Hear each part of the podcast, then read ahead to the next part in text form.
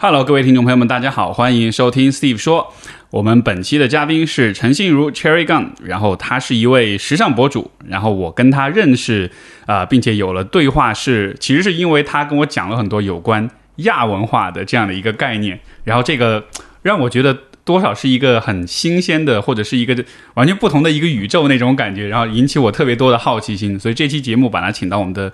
播客上来，也是想要通过他的视角。呃，希望他能带我带我去去探索这个这个不同的世界吧。然后呃，所以欢迎这个心如，Hello，大家好，我是陈心如拆杠。欢迎欢迎。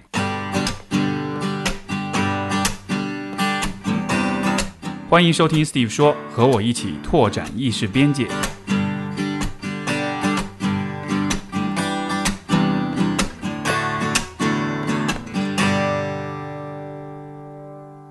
我刚对你介绍很简单啊，就是时尚博主。但是呢，这个一呃，其实我知道你在亚文化的圈子里可能是非常资深的一位人士，所以如果让你自己来介绍你在这个圈子里的位置的话，或者让你介绍你自己的话，你大概会怎么描述你自己？其实我不觉得我是在所谓的，就可能因为，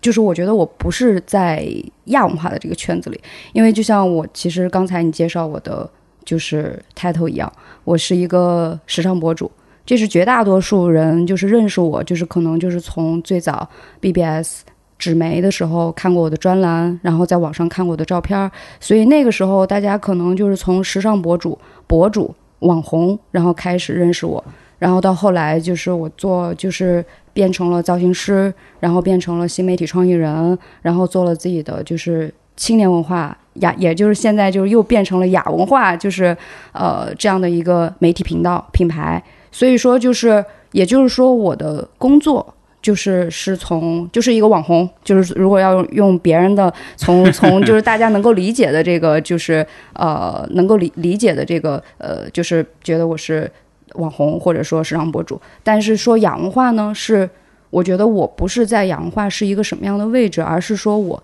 从小就是我是生活在就是亚文化的这个场景当中，就是我更愿意用一个。场景就是去说，而不是说一个圈子，因为这个就是我觉得是一个很有意思的东西。就是为什么说是场景，就是因为小时候我们我是听摇滚乐长大的，那个时候中国有摇滚乐，有 live house，就是有这个文化，它是非常小众的，甚至你在除了在北京这样的地方之外，因为我是十五六岁就是去的北京上高中，所以那个时候就是。我我是我老家是贵阳的，就非常小，然后那个地方就基本上，嗯、小时候是非常相对比较闭塞的，所以就是那时候也没有 VPN，然后也就是接收所有的讯息都是相对就是比较没有像现在就是那么丰富，所以说就是从摇滚乐到北京，然后有然后又经历了中国有电子乐，电子乐开始流行。一直就是到现在 hip hop，然后 hip hop 到现在又经过了所有的网综，又变成了主流。所以说，就是这是一个亚文化场景的一个更新迭代的一个时代进程的一个关系。只不过我是既是在这个里面，我觉得我是一个就是经历者，也是一个见证者。当然，就是因为我的工作就是我在输出一些审美的东西。然后再输出一些所谓我认为我相信的一些美学的东西，然后这些美学呢，它是基于亚文化的，嗯，所以说就是这个就是我在我的工作当中，我我去做一个明星造型师，比如说我之前我给蔡依林就是做了她《Muse 女神》那张专辑，哦、后来就是她那张专辑就是拿了奖，因为那是她阔别就是很多年以后一张转型大碟，然后那一张的就是现在看起来还是非常的前卫，因为。那那一张就是在现在大家都在聊 Y2K，都在聊就是回到千禧年，但是在两千年、二零一零年、二零一二年的时候，就是大概十一二年前吧，十一年前、十年前，然后那个时候就是我就是在尝试用千禧和 Cyberpunk 这种，就 Cyberpunk 这种风格，然后再给蔡依林去做，所以就其实因为刚才你问我就是那个问题，就是说。这个圈子里面，因为这个就是我每天都会经历很多这种问题，大家都会说，哎，就是尤其是比如说有客户有品牌或者怎么样，就哎你们那圈子或就是都会这样，但是其实当然就是我觉得这这种我不排斥。就是也也不会觉得怎么样，但是我就是觉得，如果有机会，很想去跟大家分享我的想法的话，我会想说，它是一个场景，它是一个不断的在变化和融合的一个场景。但是，但是这个场景是大家记在里面，就是你既沉浸在里面，但是其实你又是，就是怎么说呢？不能说改变，只能说潜移默化，就是以量变到质变的一个过程，就是这个场景的这样的一个变化。因为因为这个今天我是带着一种就是不了解跟陌生的眼光再去呃试着去了解，就是你你所身处的氧化场景，所以我我我也完全理解，就是说我的提问是带着那种。就是外来人的那种好奇跟陌生，所以其实我我觉得，当人们问你圈子的时候，可能这个问题本身已经就这个提法本身已经有点透露，说他其实不了解这事儿，他只是想象这有一帮人他们在搞这个东西。对对对，所以我觉得这个就是因为现在就很有意思，就是不管是我觉得主流跟所谓的非主流，或者说现在我们在综艺上面可能看到更多关于 hip hop 的一些就是所谓圈层里面的一些东西，就是说哦。就是呃，respect，然后就是有一些，就包括就是很多这种，就是呃，能看到一些，就是更加就是呃，怎么说呢？就是更加本质的一些，就是可能以前觉得很小众，看不清，然后现在可能通过各种渠道、各种方式，可能稍微对这个文化稍微就是这个神秘的面纱拉开了，有点感觉了。但是呢，就是我觉得不断的还是有，不管是什么品牌或者说媒体。大家还是会很希望在做什么破圈行动，就是要不然就是 rapper 们为什么要去选择，就是去一些流量的一些综艺节目？我觉得这个其实也是一个我觉得这个时代比较推进的一个，就是一个一个结果。所以说，就是圈子，就是我觉得这个是我这几年，就是从就是我我我觉得我跟互联网有大概十几年的这种不呃不止十几年吧，就是可能从。初中开始上上就是真的就是在拨号上网的时代还是对，真的就是从初中开始那个时候在 BBS 就开始上传照片，那时候还不能就没有。是我上传照片的时候，是我去拍那个大头贴啊，然后去扫描啊，然后我我现在想起来是多想发，是多想表达自己，完全不觉得麻烦，完全不觉得麻烦，而且就是现在想起来就是很有那个就是比较 DIY 的那种精神，对对对，而那会儿扫描一记，我还特别，它那个速度还特别慢，就呃，就一点一点的扫，对，然后所以现在想起来就觉得就是就是很。就是从那个扫描的时候，就是到现在，就是全球一体化，然后你都各种滤镜，然后各种 story，一天二十四小时你的 story 就没有了。就是我觉得这个就是也是一个就是载体和媒介之间的这个升级和更新迭代，然后也让就是所谓我们在表达自己的人，在做内容的人，然后也感受到了这个就是圈子，它不单单是。文化之间的那种圈子，其实媒介也是变成了一种，就是载体和所谓的圈子，就是对。所所以这么说，我能不能呃理解为，就是其实像圈子这样的描述，它其实是把这个问题过度简化的。就其实它是它背后是有很多很复杂的现象，媒介也好，历史的变化也好，包括人的，包括文化的迭代，它其实是很复杂的。所以你说圈子，就其实是不是就有点像，比如说，当我用时尚博主来描述你这人的时候，其实会。会会错过很多很重要的背景或者细节这样的。呃，我觉得我我我不是很排斥去概括。我觉得概括，我觉得言简意赅。我觉得圈子就是圈子，朋友圈就是朋友圈。你的朋友圈是什么 样的？我的朋友圈是什么样的？我觉得就是圈子就是圈子。但是如果就像现在我做的事情一样。我从一开始，从一个大家就觉得你就是一个网红，我就是一个时尚博主，我没有任何看不起我的职业，或者觉得我低人一等，或者怎么样，我也从来没有觉得就是好像。网红就要好挣钱，或者说就是更要更风光，我也没有那么觉得。但是呢，就是我觉得我就是做了十几年，就做这个工作，到现在就刚才你说就是一个我们再说一个概括的一个圈子的一个这个总结。但现在我要做的，我做的所有的事情都奔着一个目标，就是我们在做的就是细分领域，就是文化的细分领域。我们在讲 hip hop 的时候，大家都觉得，哎，你们都搞嘻哈的，你们都非主流。但是我。想要用实际的一二三四罗罗列，告诉你用你的方式，用嗯不是用你的方式，就是用我认为对的方式，我认为酷的方式罗列出来。我告诉你，哎，那个你我是非主流，我是一个非主流，但是非主流下面你有一二三四五六七，有这七种。嗯 hip hop 里面，你九十年代、两千年代，然后你到现在不同的国家、不同的地域，就是你重庆跟成都，你还是不同的两种或者三种或者很多种，也就是这个细分领域，就是是我一直就是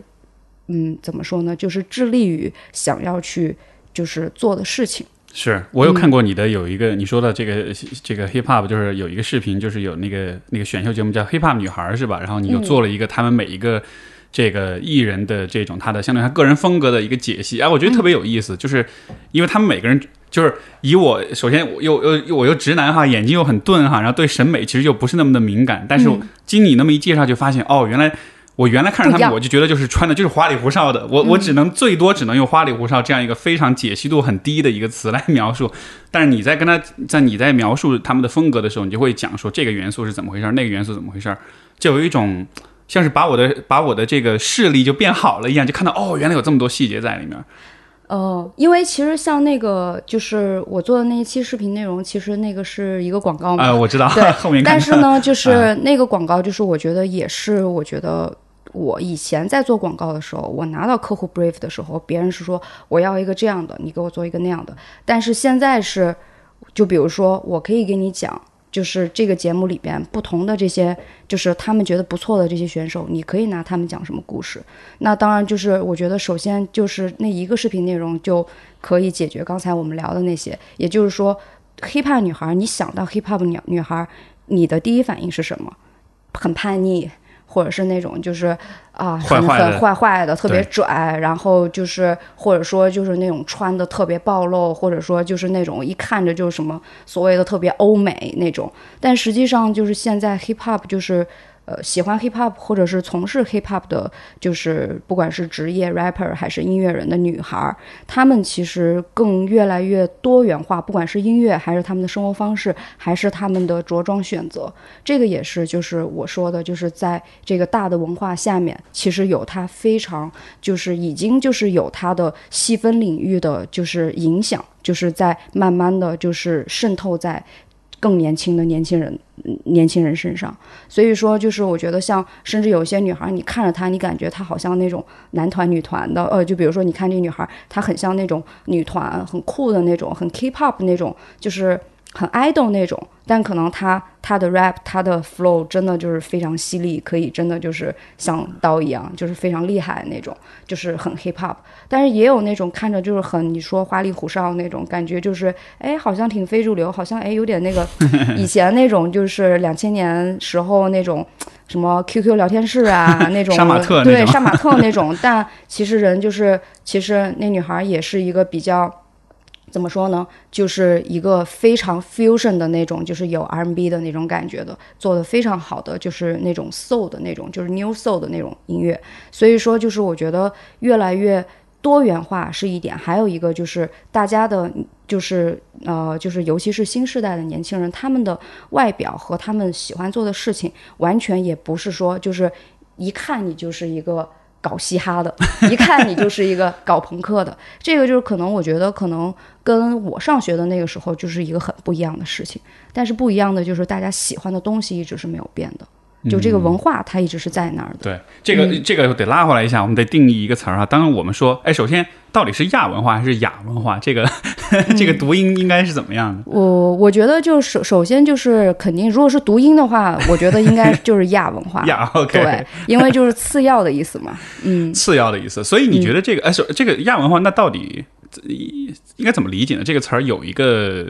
有一个定义，有一个比较大家通用的一个含义嘛？嗯，就是次要文化，就是次要。对，就是它就是非主流文化。那所以次要当中，你觉得包是否包含了某种就是居高临下的那种感觉呢？我觉得不包含，我觉得它是一个比较中性的词语，因为亚文化相当于我们在说的杀马特那种发廊，就是那是中国的亚文化。我们其实就现在大家所听到的啊，hip hop 啊，然后听到了很多电子啊，不管是不同的 techno 啊，house 啊，听到不同的电子，那其实这种亚文化它还是基于一个舶来文化，就是这个还是一个就是从西方来的东西。那其实我们自己的亚文化呢，我们有自己的亚文化。那就比如说像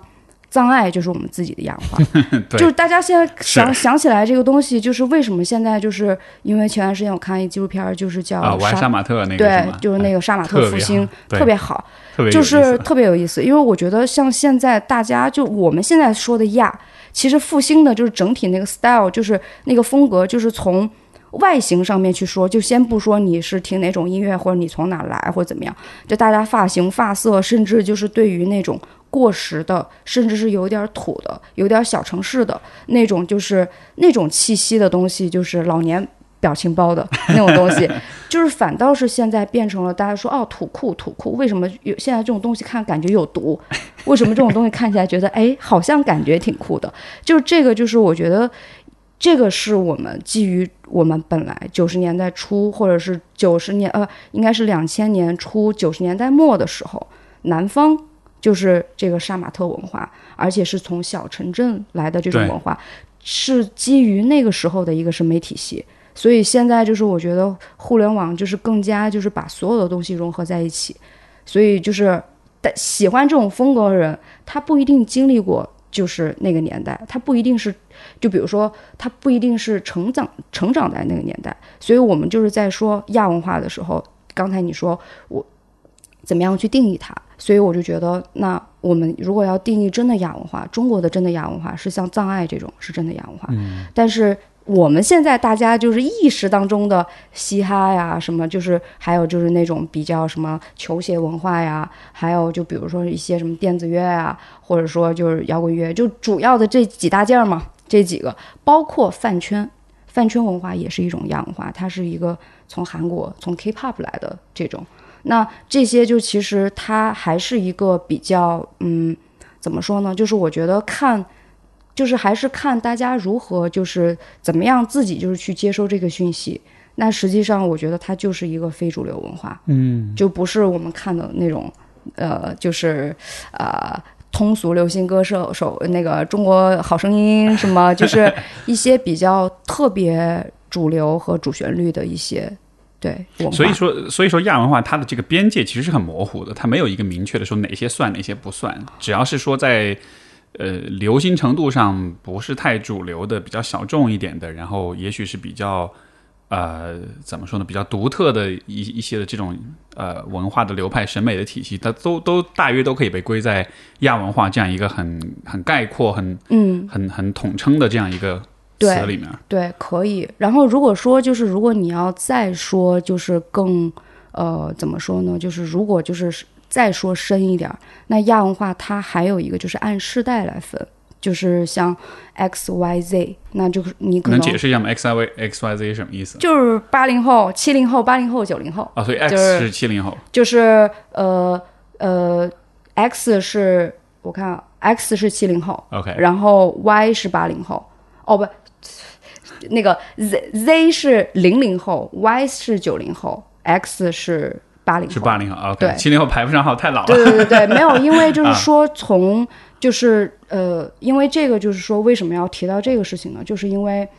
你比如说，像我们就是经经常，就像我们小时候就是看垮掉的一代，垮掉的一代，你可能就是就是八十年代的人，大家可能你不管是受到一些，就像你那个时候不同的时代，可能你就是对，比如说一些文学新的文学思潮的东西，可能比较先锋的，但那个时候可能就只是诗歌。只是音乐，那个时候的音乐可能就是靡靡之音，还不像现在我们说的就是这些。那你可能就是到再往后，就是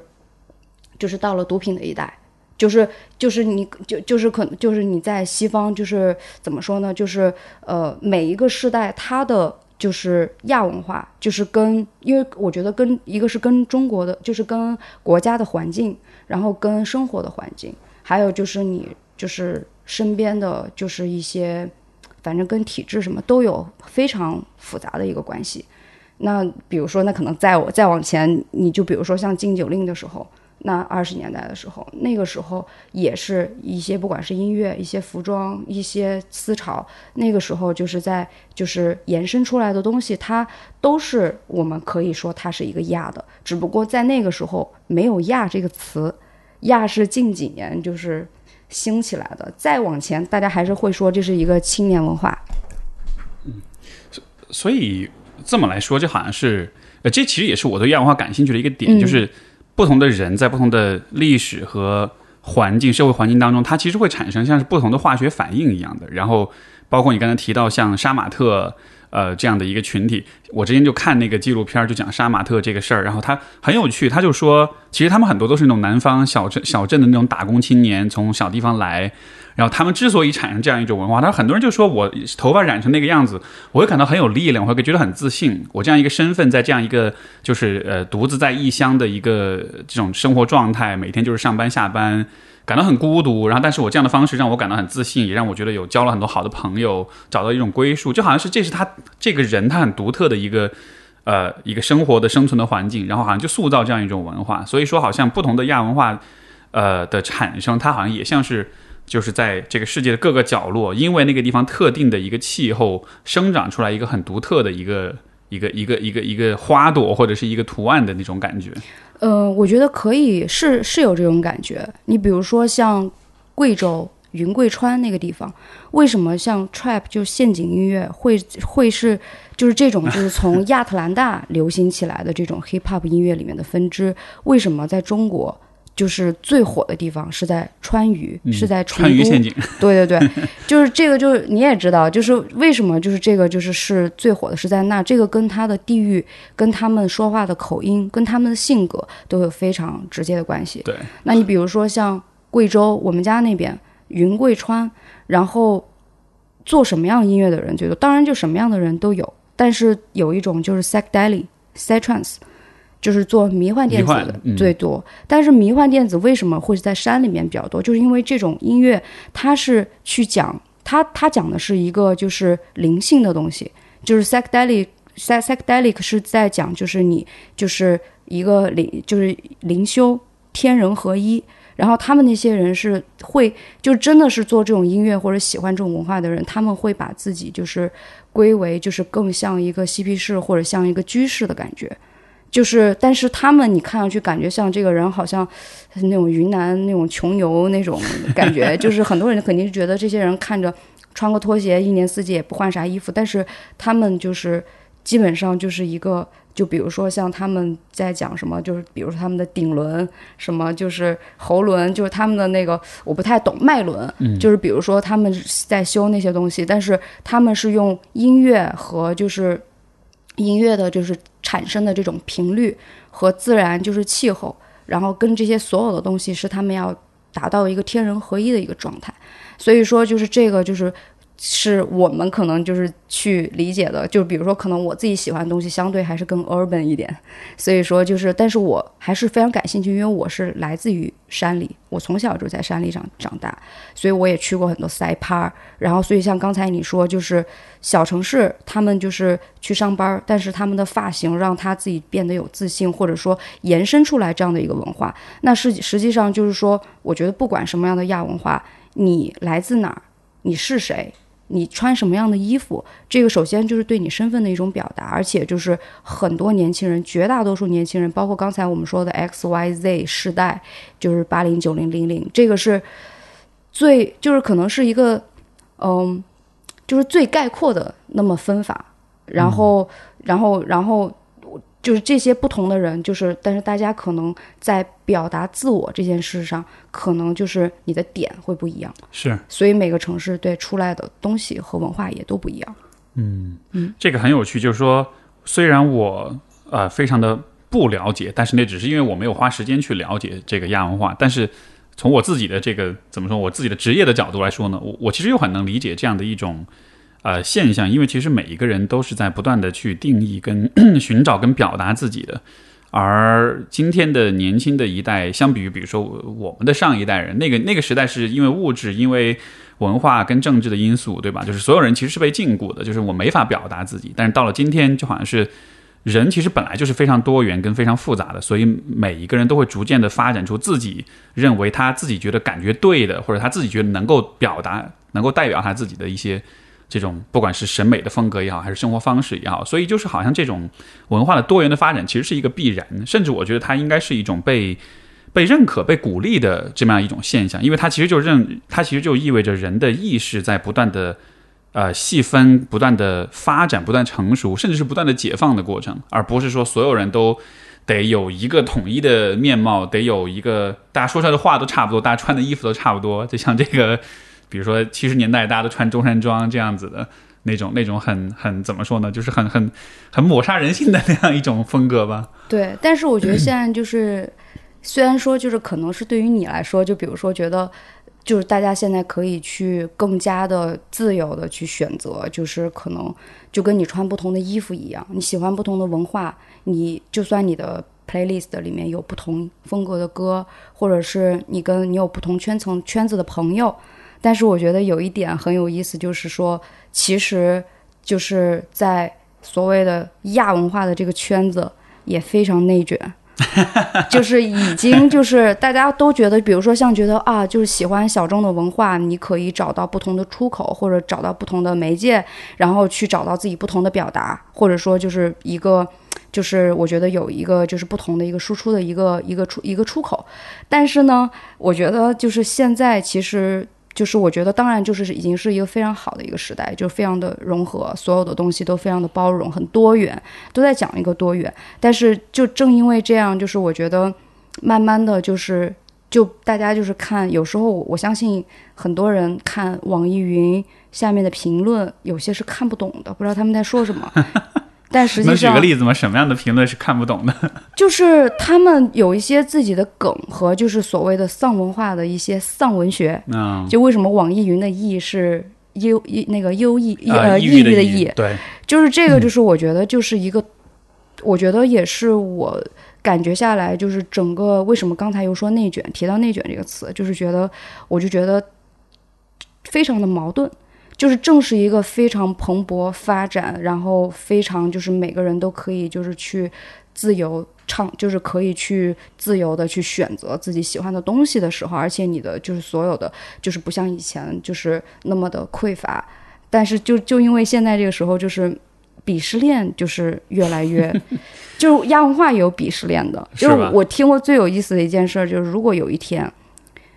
就是我跟你，因为听歌的品味就是被抓了，就比如说进监狱了，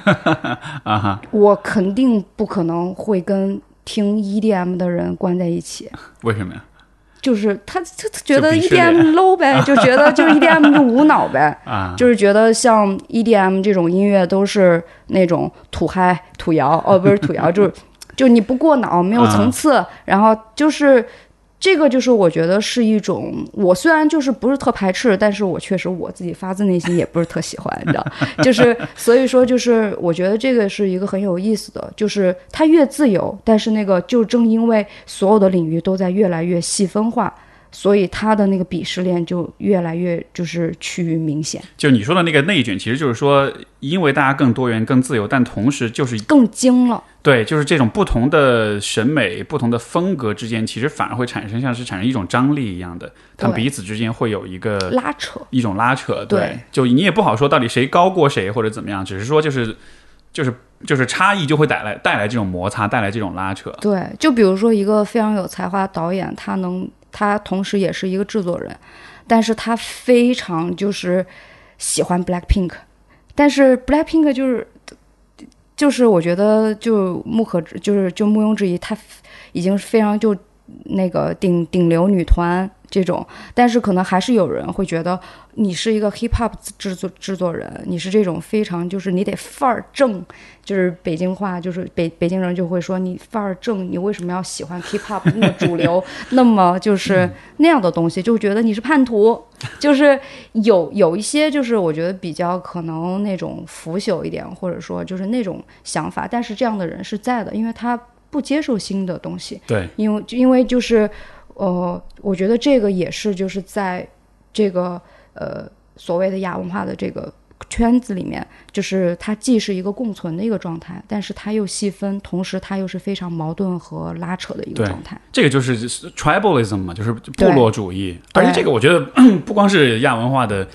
这个圈子，其实哪儿都是这样的。对你像在比如说心理咨询的圈子，也是各个不同的 治疗的流派之间就说啊，我们流派是最正的，啊，你学那个不行，就就人好像都会有一种。我我有了一个身份，我跟类似的人找到差不多的共鸣，然后我就希望我们形成一个小团体，然后我们就能像是在这个小团体能找到某种共鸣跟归属感。然后这个时候，如果有谁是像叛徒是不够纯洁，然后就会被鄙视，就会被逐出去，就觉得好像这个已经破坏了我们这个团体的纯这种呃，纯纯洁性。以前是这样，就是以前我觉得大概就是以前是这样，就是可能比较这种，就是比如说特别扎堆、特别抱团儿，old school 要跟 old school 就看不上 new school，就是比如说就是在 hip hop 里面，或者说就是 DJ，就是你玩黑胶的，就是你就是做唱机的那种，就是或者是就是你用呃。就是你就看看，就是看不上那个用笔记本放歌的，就是那在我上学的时候是比较，就是一个比较，呃，我我就是我上高中上大学，就是刚刚上就是大学的时候，那个时候可能正是这种风气特别就是巨就是特别盛行的时候。当然现在就是我觉得非常的就已经是刚才说的那种，就是虽然说内卷，但是我就觉得现在融合的很多元的这个状况，就是我觉得越来就是亚文化跟其他的就是不一样的点，就是刚才就是说它既内卷，它矛盾，但是它就是在这样的过程当中，它就会碰撞出来新的文化。嗯，以，前就是比如说，呃，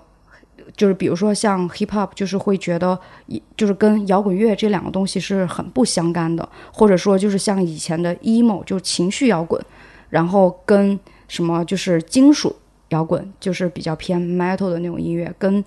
hip hop 跟就是跟嘻哈，他们是完全不着边的这些东西，但是又因为后面有了就是什么说唱金属。然后有摇滚跟呃那个嘻哈，就是有了，就是非常就因为有一些就有名的乐队，他们把这个风潮跟这个风格带起来之后，然后就延伸出来一些新的文化，那就是放到现在也同样是这样。我觉得这个是别的，就是不管是领域还是别的一些，不管是文化领域也好，工就是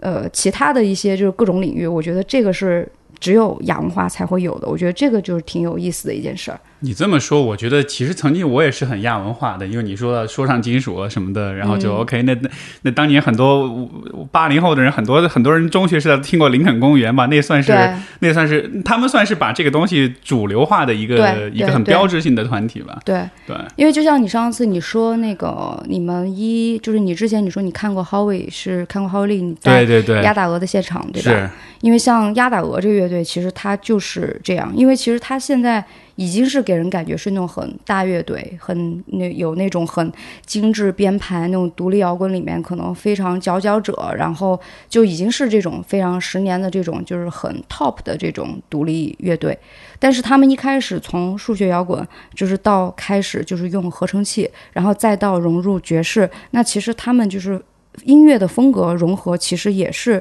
这个，我觉得也是一个时代进程的一个结果。就好像是这个不同的呃这种审美，它会像是就像植物一样，它慢慢生根发芽，然后到了某一个时候，它长得足够的枝繁叶茂的时候，它就会有新的东西。对，然后嗯而且人们也会更多注意到它，而且它的位置可能也会发生变化。这么说起来，我我很个人的一个一一个回忆哈，就是说我在中学时代就特别爱听，也是就爱听摇滚啊、金属，而且都是那种嗯还蛮重的那种的。然后，但是那个时候就有一个很明显感觉，就是周围人都不听这些，周围人都在听周杰伦，然后就难免会有那个有一点孤独和有一点这个不上道的感觉。对有有，小骄傲吗？小骄傲嘛，也许有多少有一点，多少还有一点。可能吧，对，就就会有一种愤，呃年轻人特有那种愤世嫉俗，就是你们你们都是傻叉，你们都不懂，你们都你们都很无聊平，凡人，都 是平凡人，对。普通市民。但是这个是呃，这个会不会？因为你刚才也说了，亚文化也是青年文化，你觉得这个会不会是一个很就是是青年人独有的一个阶段？就是你在比较年轻的时候，你是在很努力的想要去定义自己，或者说想要去寻找你和别人的不同，就好像是我的想象，是不是有这样一种心理上的一种需要，所以造成就是呃，这个亚文化它的这种多元、它的丰富，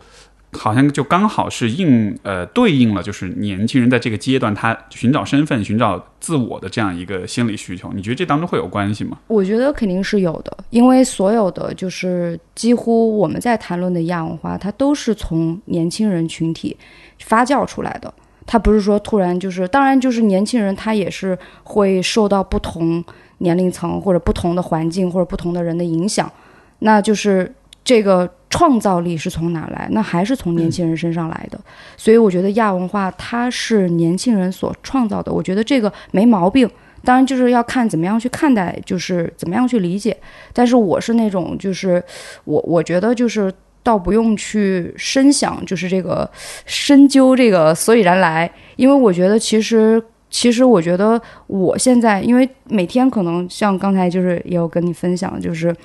我在做给年轻人看。对，就是一个东西。那我现在已经在做这样的事情，做了十十十多年了。那我怎么样可以持续的去影响最年轻的人，给他们看最酷的东西？我怎么样来辨别这个东西？这个就是我觉得可能是像你说的，就是刚才问我的问题，我其实很多时候都在问自己。那我们在说，我们在谈论亚，我们在谈论亚影响的就是消费决策。那我们在。谈论的这些东西的它的原始，它的这个动力，它怎么样去吸引最年轻的人去关注这个东西，去影响他们和改变他们，这个也是就是我会去想的问题。所以说就是这个，我所以我的。我小时候，我的初衷，我的就是我，我在就是我在回想，就是我做的这所有的事情，它是跟我的生活经历有非常直接的一个关系。嗯，所以我现在再去做一些事情，我在找一些人，我在选择什么样的人可以代表我作为我的口去说我下一个时代、下一个阶段我想去传递的这个东西。那他的生活经历或者说他的 core，我就是去捕捉这个东西，我就要具备这个这个。捕捉的这个能力，哎，这个其实 这其实是我刚想问你的，因为你说就好像你是在不断的去帮助那些一代一代的年轻人去了解，就什么是酷的，什么是呃呃，就是什么是时尚的，什么是美的，这样子。这件事情 为什么对你来说很重要呢？嗯，因为就因为你好像是有一个像是类似，我不知道怎么描述何博士，有点像是教育者或者是一个传播者的这种感觉，就是我来告诉你是怎么样的，我给你提供素材，给你提供。意识给你提供审美上的这种熏陶，就为什么这对你很重要呢？嗯，其实我不是在 就，就是就是，可能是因为我在用我现在这种话术去跟你说，好像因为我觉得可能这样你能听得懂，就是就是不是我我，因为我觉得首先就是我虽然做的事儿是这么一个事儿，但是我不是在告诉年轻人你这样是对的，你应该这样，而是我给你看。你还可以可以用这样的视角去干这个站看这个世界，我是给你一个视角。至于你想怎么想，你想怎么看，你觉得东西是酷还是傻还是缺还是怎么样，那是你自己的答案。嗯，我只是给你一个想法的角度。对，就开启他的一个视角而已，但是你并不是做评判的。对对，因为因为就是我在我小时候。我看的东西就是非常非常的匮乏，我而且就是在中国，就是我跟我一样的人有很多，没有去过特别，没有出过国留，就是出国留学过，然后也没有去过所谓的大家一提到亚文化，说一说到朋克，大家都去啊，就是我在伦敦，然后一说到电子乐，我在柏林，我在底特律，然后说那个啊喜欢 hip hop，我在 L A，我没有这样的条件。那中国绝大多数很多年轻人跟我一样，跟我一样，没有特别好的生活环境和条件，可以让你有非常就是好的条件去接收这些不一样的东西。所以说，但是在中国现在目前已经非常好了，有不同的已经有进入了就是全球，我觉得只有中国进入了 social media 的时代，有了真正的就是非常。非常就是流媒体的时代，有很多不同的自媒体的，就是出现。但是呢，我觉得现在就是整体就是要就是还是比较极端，要不然就是像 Habist 或者是像 Nori，就是比较基于 Sneaker 球鞋文化的这种媒体。大家一说潮人，你是哪种啊？我穿球鞋的，我家里面一墙我听 Hip Hop，然后这种，那它还是一个比较 urban，比较。你的，因为你喜欢球鞋，你听的东西直接就。就是我觉得这样这么说可能有点片面，但是确实我身边都是这样。就好像亚文化里面有又出现了主流跟非主流之分那种，是吗？呃，不是，就是说你像 sneaker，或者说你喜欢 high fashion，这个一定是跟你的，比如说受教受教育程度，啊，或者说跟你的家庭的条件、物质嗯各种，就是它会有一个不是绝对的影响，但是它会潜移默化的，就是会给你一些机会跟创造一些条件。那真正的就是在网吧长大的小孩儿，他们怎么样让自己时尚？他们怎么样去追求自己的这些东西？那我一开始就是我在做的东西，我就是给野孩子、穷孩子，就是给、给疯孩子，就是给就是 young white free 的孩子，他们怎么 fashion，他们怎么样看到跟他们一样的人。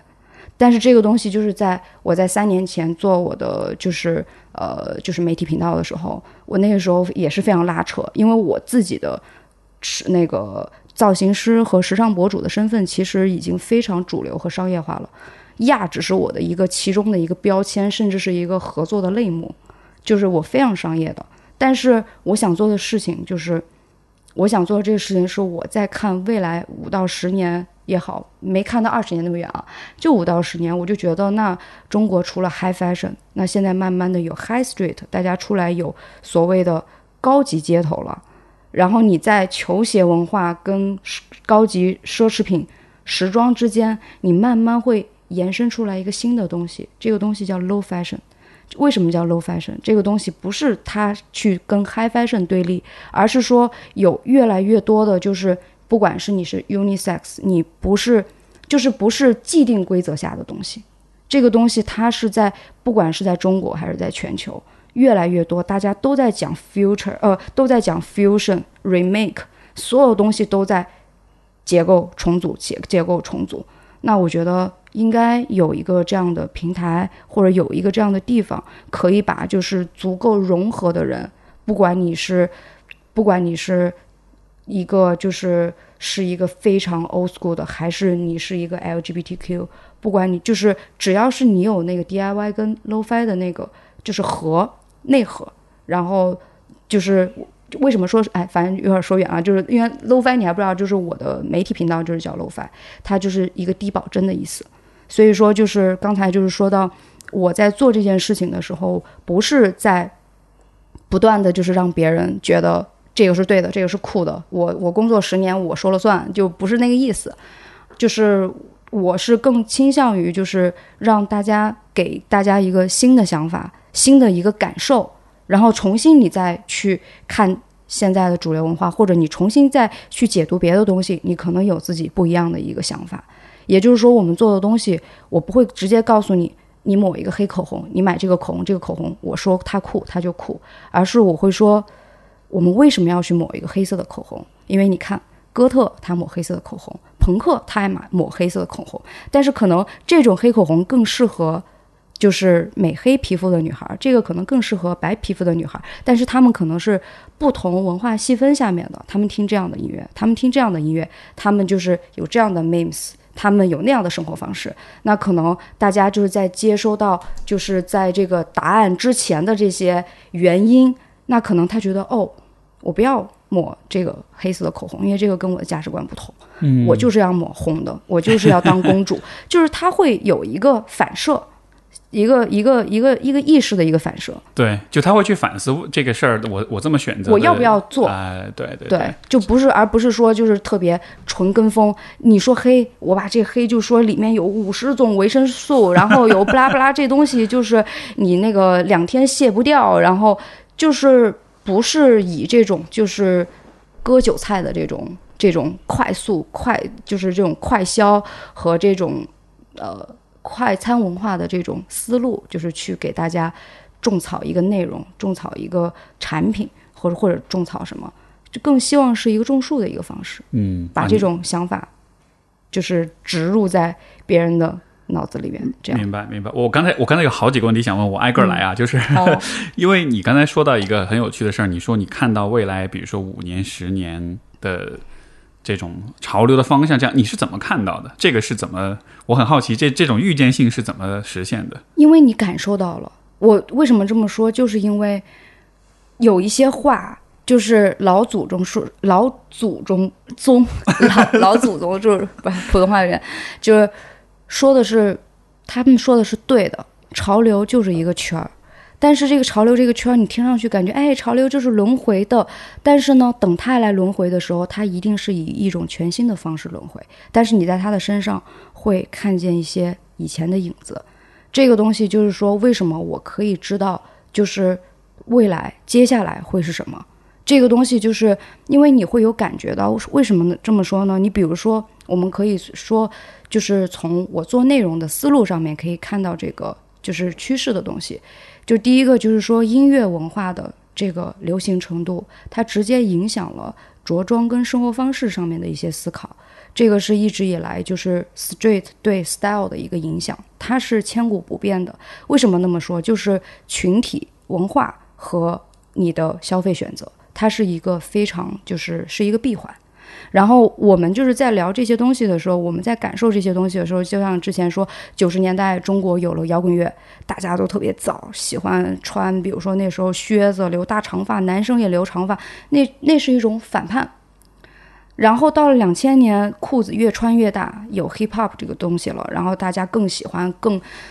感觉吊儿郎当，更屌，更拽，然后更慵懒那种感觉，就是跟那种狂躁那种完全是截然不同的两种 BPM，就两种速度的感觉，就是那个两种感觉，但是呃都是反叛，但是可能反叛不一样。但是就是到了现在，为什么我们最近又在看到很多大家都在说零零年开始流行了？因为从以前就之前流行过，从六十年代、七十年代、八十年代，虽然每个年代都有一些不同的就是风格在复刻和复古，所谓的复古，但是就是到零零年以后，我们流行什么呢？就是一零年时代，我们那个时候流行的是六七十年代的东西，但现在我们二零二零年了，我们在流行什么呢？我们现在流行的东西，我们就比如说，现在有科幻的东西进来了。我们在说 cyberpunk 的时候，但是为什么 cyberpunk 就是赛博朋克这种东西看起来跟千禧年那个时候，哎，发现哎，这个看起来跟以前那个什么黎明 MV，或者说像那个 徐怀钰 MV，为什么现在年轻人穿的怎么像那时候的那个娱乐明星？就是这个，就是就是一个有一个大的一个宇宙观，就是在。潜移默化的影响年轻人，大家都在聊 AI 了，但是 AI 很很不一样的，就是说我们在聊 Sci-Fi 的时候，这个东西科幻，它是一个很就是很硬科幻的东西，但是我们在聊千禧的时候，它它就比如说我们在聊就是千禧年时候的科幻，它就是一个复古了。但是现在就刚才我们说了，九十年代摇滚乐，两千年就是到了就是 hip hop，然后再到现在就是电子，就重新就是融合这些科科幻的东西，然后甚至到现在 hip hop 跟摇滚乐已经就是有新的风格，因为现在就是有那种器乐 hip hop 也好，或者说现在很多 rapper 穿的像一个 rocker，就是这个就是你慢慢的看就是 fusion 融合。它现在是现在的一个趋势，而且这个融合它不是说像以前我们说那种混搭，你只配钢那种混搭，就不是那种混搭，而是你是可以看见，就是我们一开始聊的所谓的圈层的碰撞。然后，那这个东西也是，就是我刚才我们说的，就是为什么看到这个趋势，看到这个趋势它的一个发展，就是因为这个历史进程跟所有的。你跟所有的政治、所有的文化，这个就是所有，它都是息息相关，影响着流行，影响着着装，影响跟消费，所以这个也是相互之间的一个影响。很有意思。你刚才提到，比如说这个现在是流行这个千禧年的那种审美哈，就是我我我我不知道，我这是很个人的解读，就是这当中会不会有说？之所以有这种复古，也可能是因为在某种意义上，这两个时代也许是有一定的共性在里面。因为，因为就像比如说千禧年的时候，这个时候是互联网正在刚刚开始兴起，然后，然后新的世纪要来了，大家对于未来是充满着一种可能又是有点惊喜，又是有点期待，但是又又是有点不安的感觉。对，就好像是我面临着一个我们都不知道是怎么样一个时代，而其实当下我觉得也是有一种类似的感觉。我们面对。真正全面的互联网跟社交媒体的这种覆盖，人工智能算法，对，就好像是有一种类似的那种像是有一种压迫感，但是又是一种让你有点有点向往的那种压压迫感，所以就就就也许这当中是有那种类似的情感，所以就好像是我们在那个时代的审美当中，像是找到了对今天对当下某些东西表达的一种方式，就。对，我觉得一部分人是这样，一部分人喜欢那个时候东西，包括喜欢那个时候的电子乐，也是比较数码感，没有那么多层次，比较单一。很多人就是喜欢，就是怀旧的人，就像刚才你说，就是他在千禧年之间去找到一些共鸣的人，那是因为他对那个时代有所了解。但是现在喜欢这种风格的大多数年轻人，啊，他们都是出生在那个年代之后的。所以就是，也就是说，我觉得在现在所有的事情其实变得更加简单了。只有像我们 觉，就是我我我觉得需要就是去不断的去解读和所谓的就是解构和重塑，就是你去去不断的思考的人，他可能会去哎发现，就是其中有一些就是有点东西的。然后我们接下来会怎么样？就是你可能就是会有这种思考，但是绝大多数深陷其中的。年轻人，他们可能最多只能感受到那种既尴尬又兴奋的感觉，就是啊，好像很很很局促，好像很焦虑，不知道我怎么样，哎，但是我很酷，就是他们的那种，就是又不安，但是呢，他又不屑于就是去，嗯，怎么说呢，就是去隐藏自己，还是非常就是我觉得表达欲非常的。就是有非常大的一个表达欲，就是跟那个时候是一样，但是他们并不一定是基于对那个时代的共鸣感，而是说就是现在的互联网环境就是滋生了，就是他们就像那个时候的，就是那个 Y Y 时代一样，千禧一代一样，就是同就像你说的，同样的环境是滋生他们，但是他们并不是去找到共鸣，而是他们。这这样的因素自然就形成了他们这样的一个群体，也没有谁去去决定这个方向，而它像是一个自发生长的东西。对，所以我就是一直我们就是聊，就亚文化的这个滋生，其实不管是从音乐场景，还是到时尚的这个消费影响也好，我觉得这个就确实是跟生活环境、呃生活环境和就是地域、国家和地域都有非常非常就密不可分的一个联系。这个也是我对于就是这种虽然我不了解，但是对亚文化的那种兴趣所在，呃，就是在于就是很有趣，就是像呃，因为我会联想到，比如说我之前看过一本摄影集，它其实是一个摄影师，他去全世界各地拍了很多那种就是即将消失的部落，因为有很多很小的那种部落的文化，他可能人数越来越少，他的生活环境越来越被挤压，所以说他就可能人就是有一种即将遗失的那种文明。然后我看到这些不同的部落，他们的因为就他们的审美啊，他们的服饰啊，他们的这个生活方式，他们的环境，人的长相什么的，然后那个看就特别震撼。就是说，其实我们都生活在这么个地球上，然后但是因为比如说我我是是住在一个城市里面，我每天看到的东西其实是非常高度同质化的。但是我看到这些东西时，我就会觉得，同样是这个这样一个星球上，但是能有这么多元跟这么不一样的。这些人和审美的和文化的存在，而他们的存在，在我看来可能觉得是很很古怪、很诡异，对。但是可能在他们的那个环境里，那可能是非常 make sense，那可能是非常呃自然而然、理所当然的一个存在。所以就好像是每次看到这种不同的东西，就会让我像是重新在提示你说，就是你。我今天的我的视角或者我的意识其实是多么的窄，其实还有很多很多我没有看到的东西，所以就每次这种新的发现带来的那种那种 fascination，那种惊喜跟那种就是被被被很惊讶的很很觉得很好奇的感觉，就这个是 好像是我一直在有有意识的再去再去注意再去识别的一个东西。我其实跟你一样，就是因为其实我在就刚才也说了，我一直。在就是所谓的，就是我压了十几年了，但是这个亚，就是因为也是近近近一两年变得特别火的一个词，它从一个比较贬，稍微有点贬义的这种感觉，然后变成了一个比较中性的一个词语。那甚至现在大家就是会变成变成一个，甚至是有点这种消费意味的这种感觉。那其实我也是，就是亚文化，就是我们现在在谈论的亚文化，它其实是有一点被同质化了。就像你刚刚说，就是就像。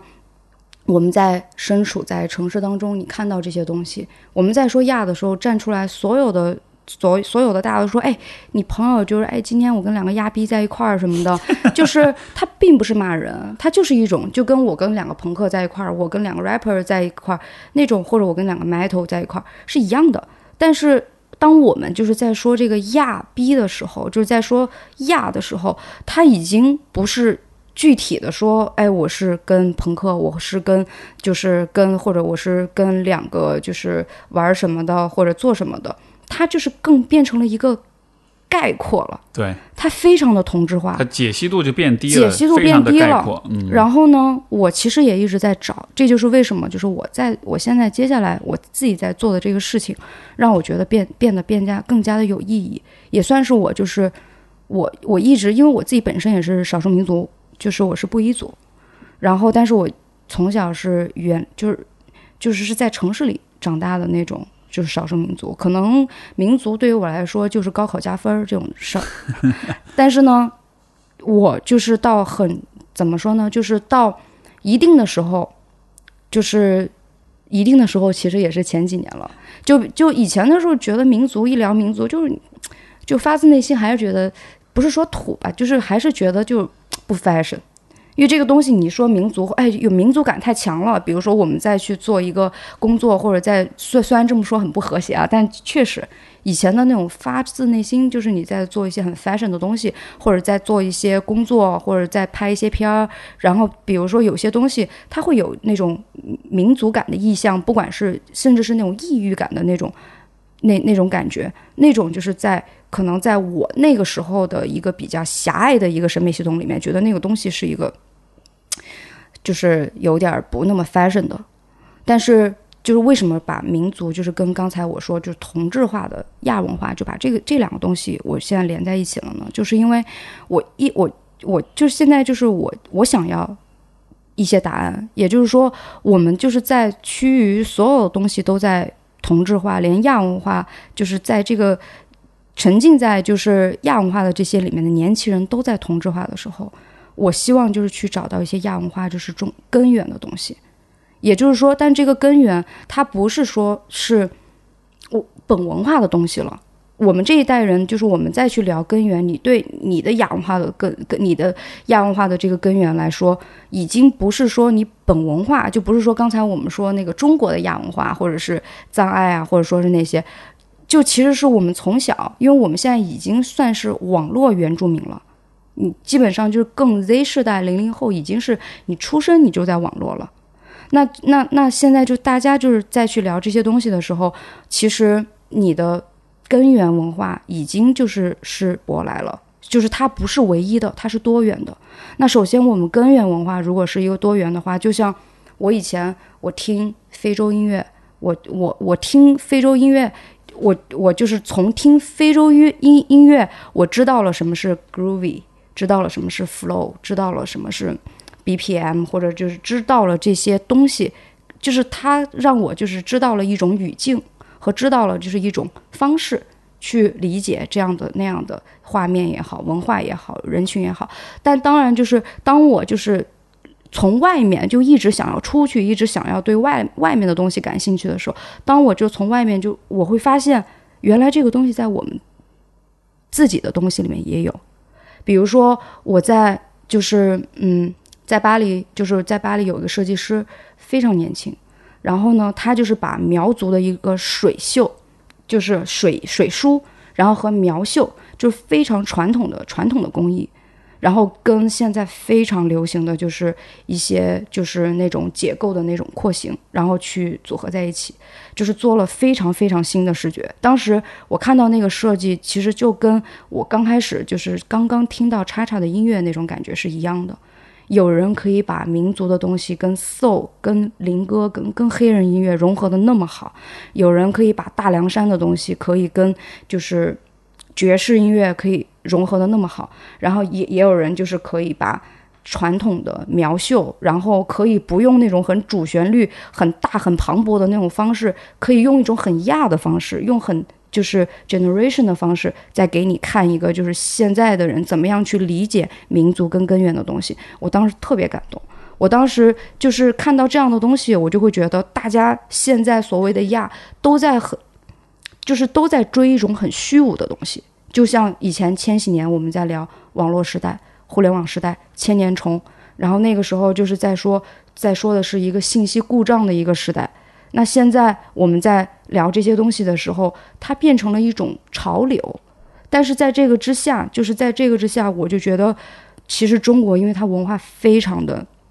就是真的是博大精深。以前的时候，我就会觉得会不断的想要去探索外面的东西，会去找那个自我认同和找那个不一样的东西。但是学会就是当我就找到了一些学，就是知道了，就是倒不不能说是多知道啊，只是说我有点像去旅游，你旅游完回来，你会发现。你会更了解我们自己的东西的一些美，甚至是你更了解，你好像看得懂了，就相当于你学会了一种小语种，然后你会发现用这种小语种来去解读你自己的本文化的语言，你发现读得更明白了。所以说，这个是我接下来想做，就是想去探索的我们本文化、根源文化和现在当下的亚文化场景之间的一个关系。很有意思，所以就好像是说，我不知道能不能这么理解，就是说，比如说一个很根源的一个文化的东西，它其实一直都在那儿，但是就好像是不同的每一代人去看它，包括去诠释它，去去重新表达它的方式也是不一样，因为每一代人自己的审美也是不一样的。这个我不知道这个比喻是否恰当，这个是不是有点像是，比如说有一个有一个很古老的景点在这儿，然后比如说我们爸妈那一辈儿要去这个景点玩，他们的方式就是跟旅行团坐大巴去。然后可能，比如我们这一代就是自驾，自自驾，嗯，然后下一代人去了，可能不光自驾，他还要拍 vlog，他还要做点别的什么东西，搞个无人机拍一拍什么，就好像是每一代人去重新回顾这个这个古老的传统的时候，他最终得出来的那个形式或者那个结果，也是跟他这一代人的。特质是息息相关的，对，所以就一代一代的人都不断的和这个这个传统发生碰撞，所以这这个其实就是你所说的那种融合，那种新的那种那种解读。对，所以说就是我就是嗯，就是就是我的这说的就是对融合的解读，就是可以说就就像过去跟未来，它其实就是一直在绕着一个永恒的圈子，但是可能我们对过去知道的太少了。但是我们怎么样用未来的方式去重新去看？就比如说，可能 living 就是呃 in the past，然后 looking for the future 那种感觉，就是它可能是在一个你就是从过去跟未来之间的这个关系。就比如说像你刚刚你说，我们用 vlog，我们用就是呃自驾，然后甚至我步行，就是去这个地方。但是呢，你最后得到的这个结果和你呈现出来的、表现出来的，就是你想表现的、你想表达的东西，它都是不一样的。但是这个地方是一样的地方。嗯嗯，你觉得人为什么要做这样的事儿呢？就是这是一个很本质的问题，就是人类为什么有这种需求去去去去表达，包括去在过去的传统跟历史当中去寻找到自己对未来的表达，就是就是。如果说这一切都有一些更终极的、更根本的目的，你觉得是什么呢？我觉得探索是人类的一个本能。我觉得，因为六十年代太空时代的时候，就是我觉得那个时候就是六十年代的未来和两千年的未来，大家探讨的未来都是不一样的。但那个时候就六十年代，阿波罗阿波罗登月了，然后那个时候所有的包括就是裙子都变短了。嗯，然后妆妆发都是很那种 怪怪的，然后头发都是那种很波普、很那种波普时代的东西。但是可能我们现在看就哇，好六十年代啊，好复古啊。但那个时候可是相当前卫、先锋的，也是非常具有未来感的。所以我觉得就是像探索，就是我觉得绝大多数人，不管你多大程度的，就是在某一个领域的，就是我觉得探索这个本能一定是渗透在你的生活中的方方面面、点点滴滴。嗯，很有意思。所以，这好像是每一代人他在不断的追求这种文化的演变、审美的演变，可能也是呼应了说，他这一代人都还是在往未来去探索。他带着那种兴奋跟那种好奇，然后可能只是每一代人对未来的构想，他会把这种构想呈现在比如他的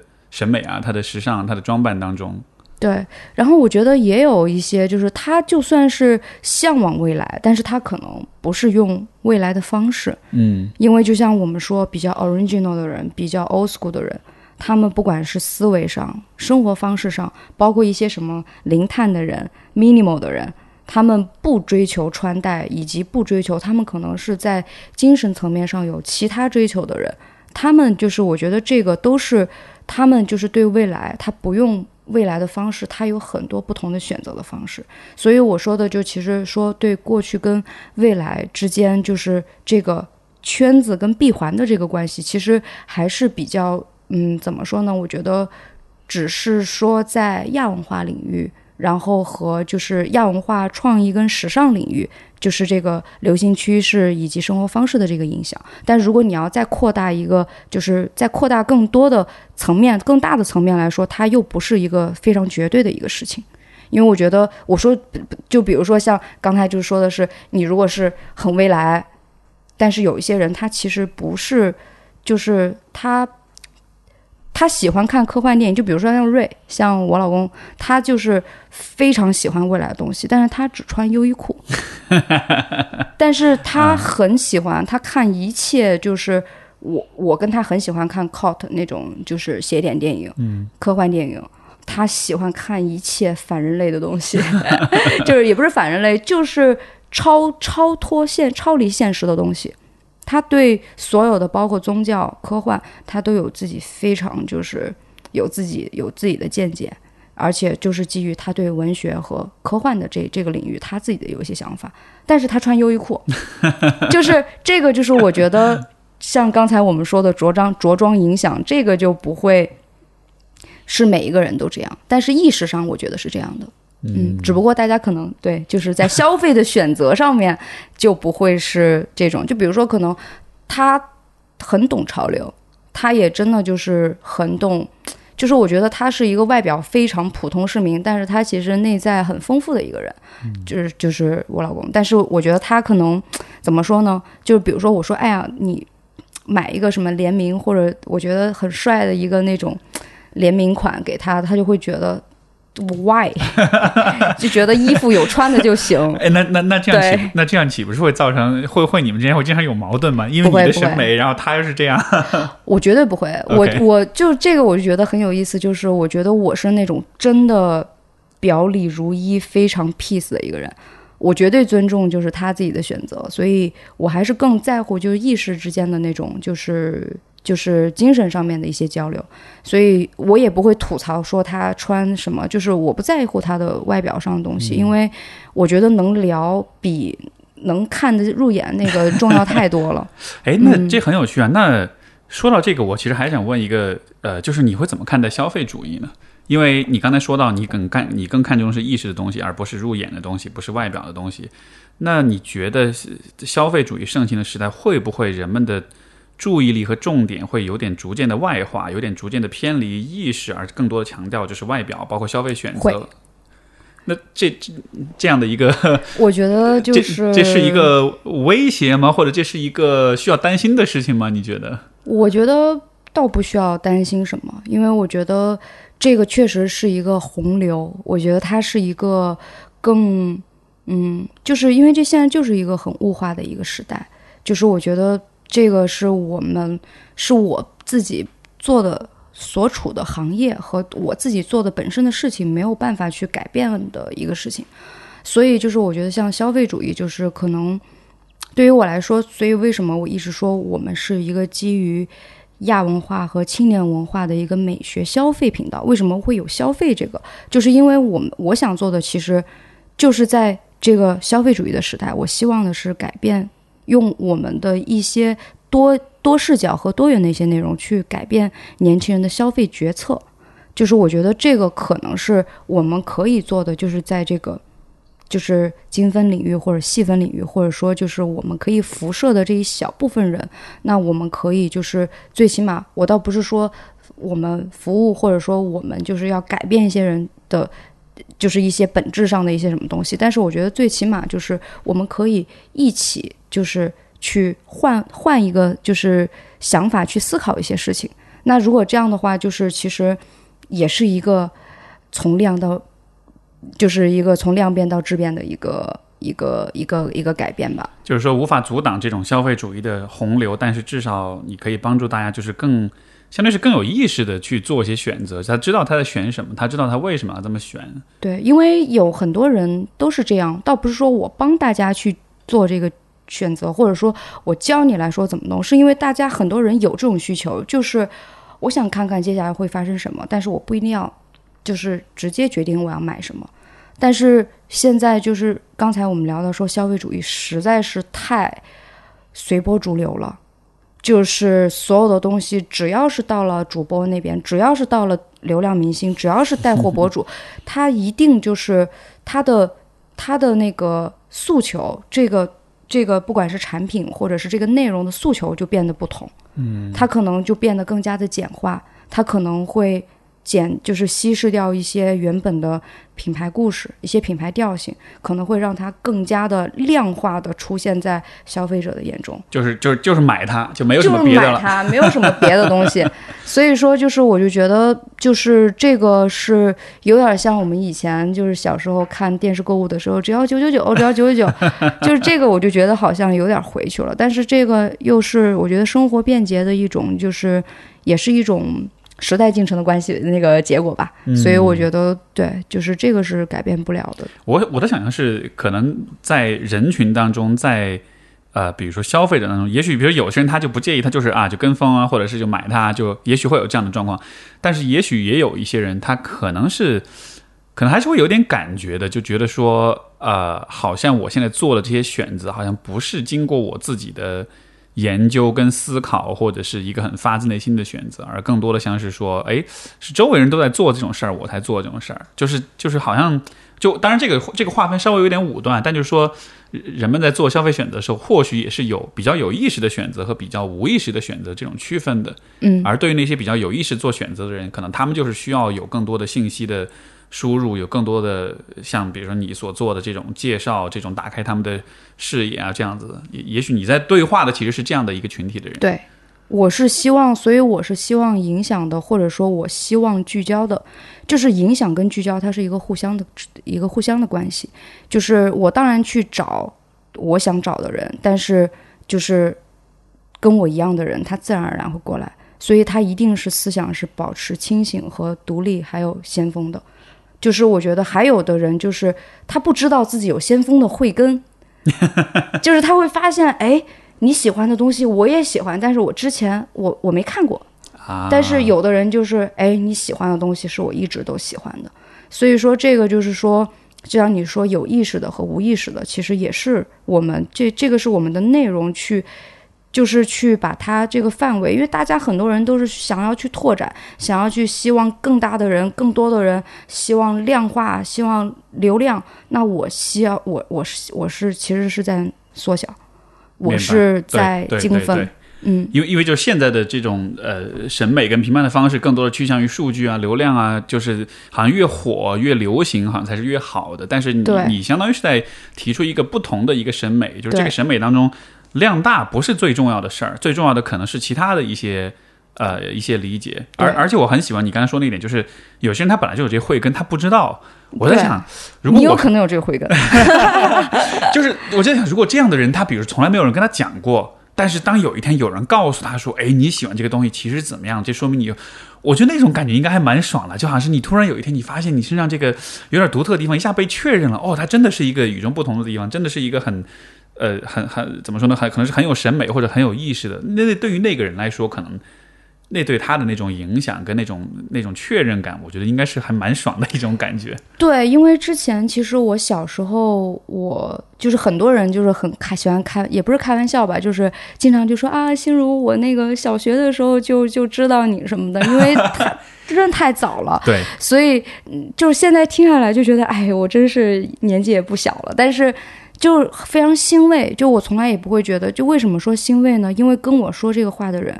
他是现在很棒的，就是有设计师，也有很不错的，就是也有非常好的一些同行，甚至是现在的一些好朋友，都是从以前大家在网络上知道我，然后，所以我很多朋友都是从网友开始的。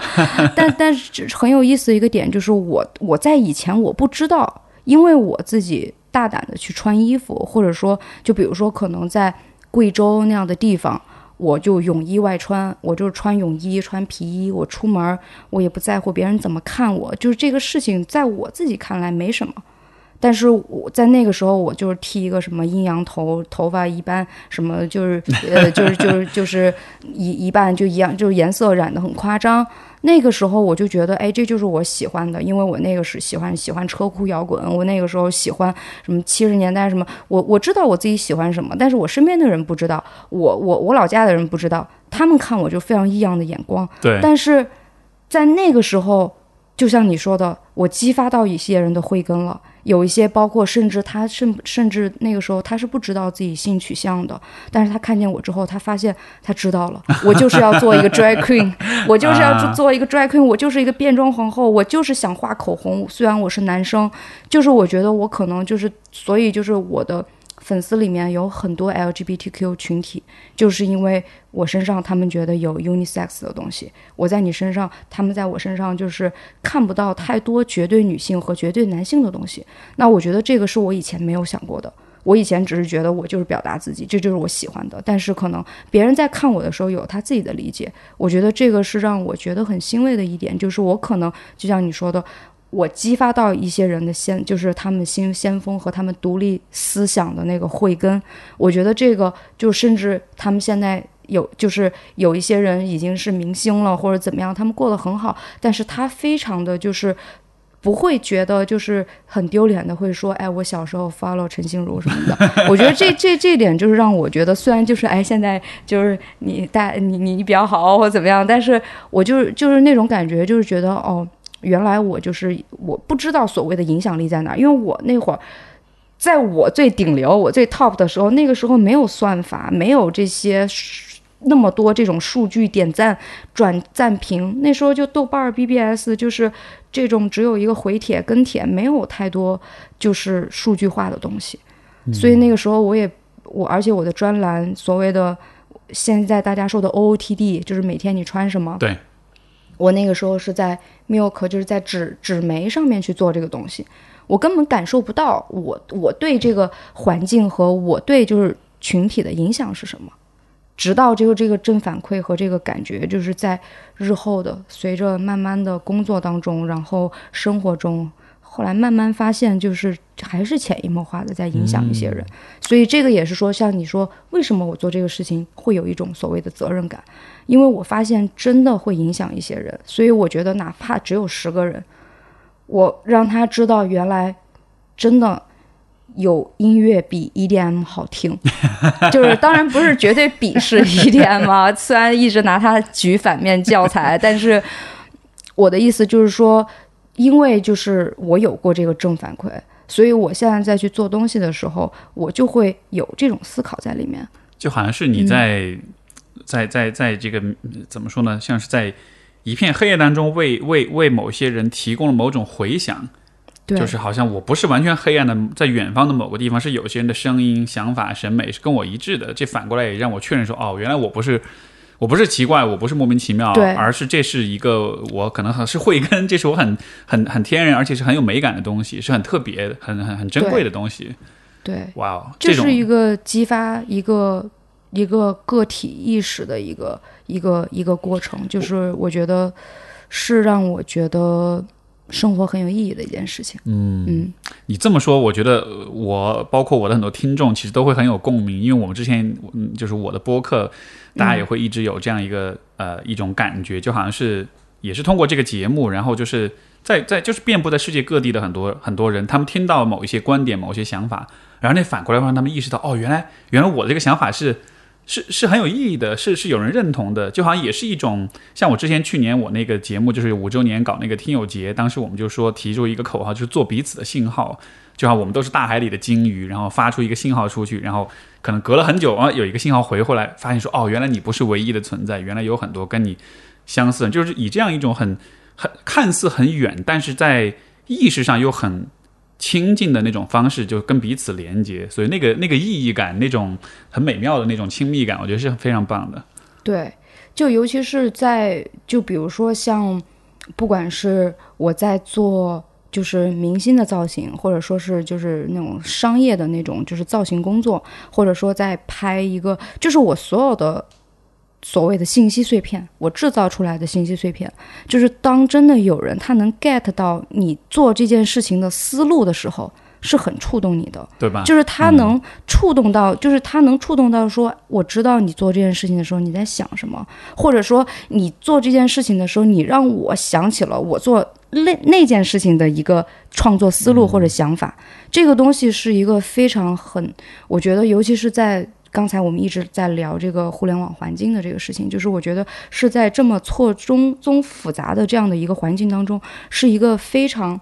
就是又很共同体，就是每个人都是个体，但是在这个个体之间，它又有一层就是一个共同体的一个关系。那这个连接这些关系的这些线路，那就是我们就是我们去制造出来的这些信息碎片。所以我觉得这个是一个，嗯，非常就是我为什么会没有转行，或者说因为我从小我学钢琴，我我妈说。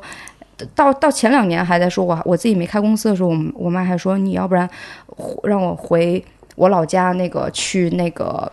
当钢琴老师吗？对，然后让让瑞就去当英语老师，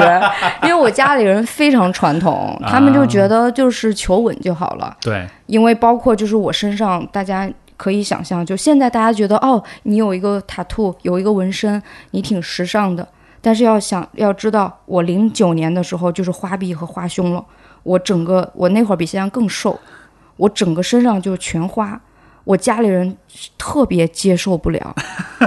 就 是就是你纹身，就是对于年轻人来说意味着什么？意味着你找工作、找对象，对这两个东西就是给你有很多局限了。很多那个时候，我收到很多不好的评价，就是，哎，你你纹成这样，你找到男朋友吗？你你你你找到工作吗？你要当一一辈子网红吗？就是就很多这种质疑。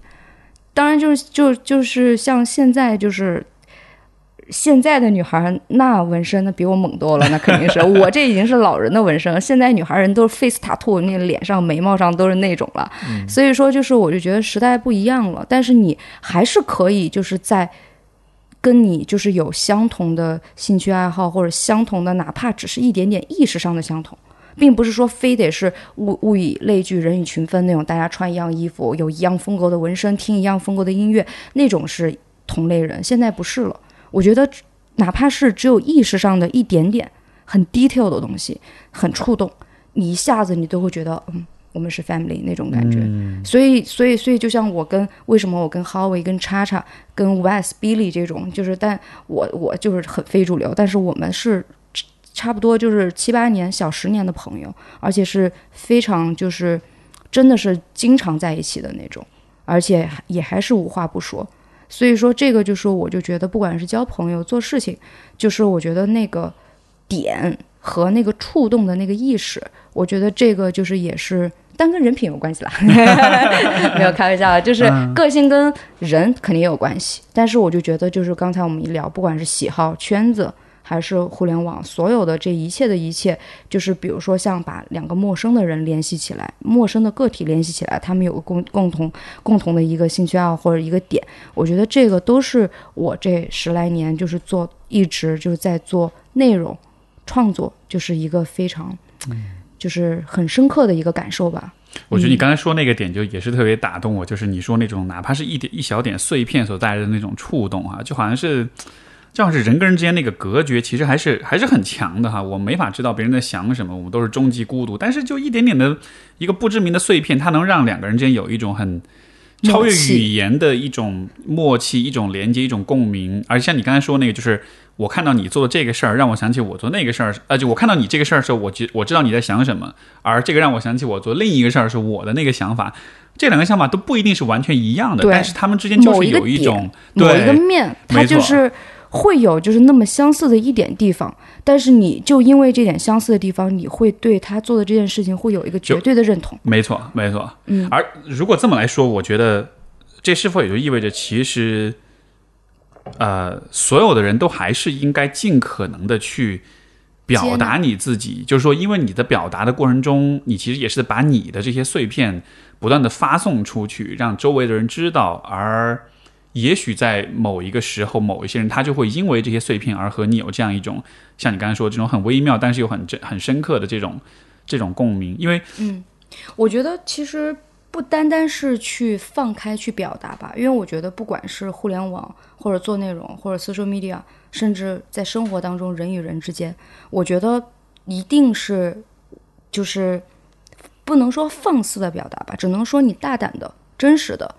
去表达。但是我不不能说是毫无保留的表达，因为现在不可能。但是但是说你去表达的同时，就是我觉得你一定要去接纳，接纳不是说去绝对的接纳所有的东西，而是你有持有接纳的这个状态和这个想法，你才可以去吸收到你能触触及到你的那个点，而不是说你说啥我觉得是啥那种就是绝对的接纳跟包容，而是你要。你不，你不能是以一个抗拒的一个，比如说你看这东西还缺的，就是你就也不会真的就是去走心的去理解。嗯，所以我觉得这个当然也是我觉得年纪渐长，可能就是在不管是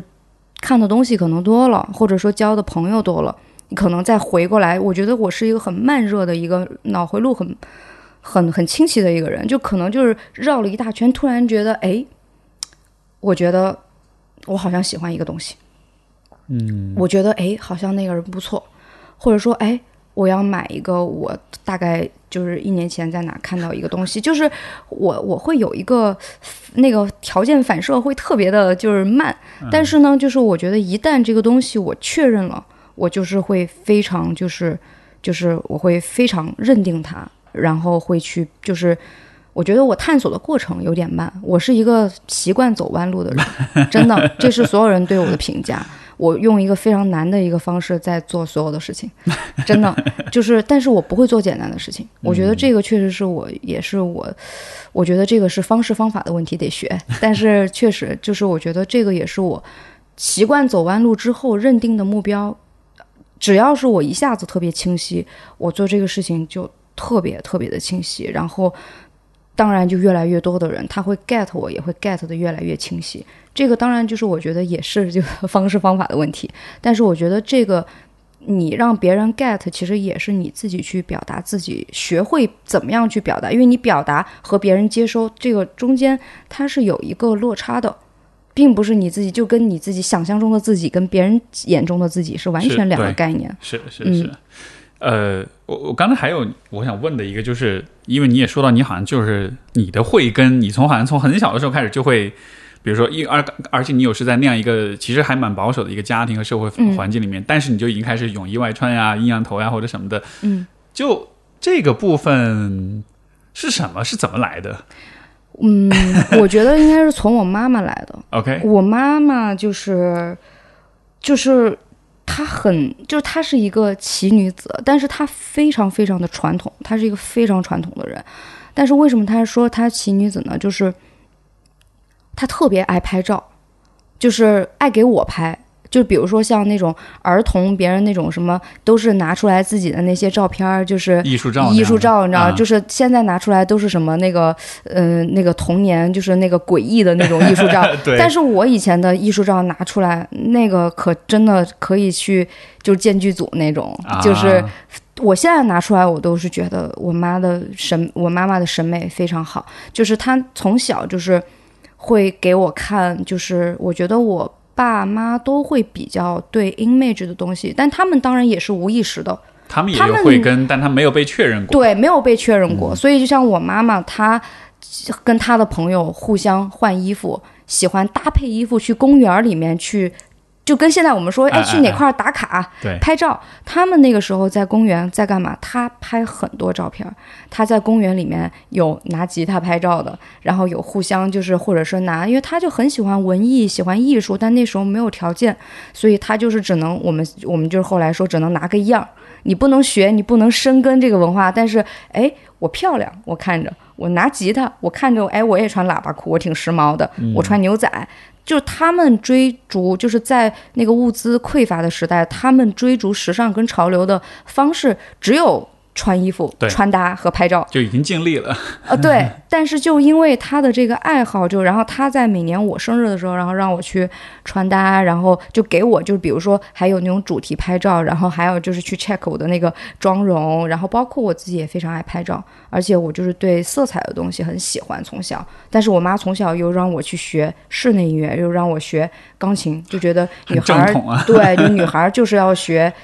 那个古典乐，就是这种，就是你修养好、调好、调顺，从小然后培养我跳芭蕾、弹弹钢琴，然后所以然后我又拍艺术照，整个他就是把我希望我是那种又大家闺秀，然后又那种。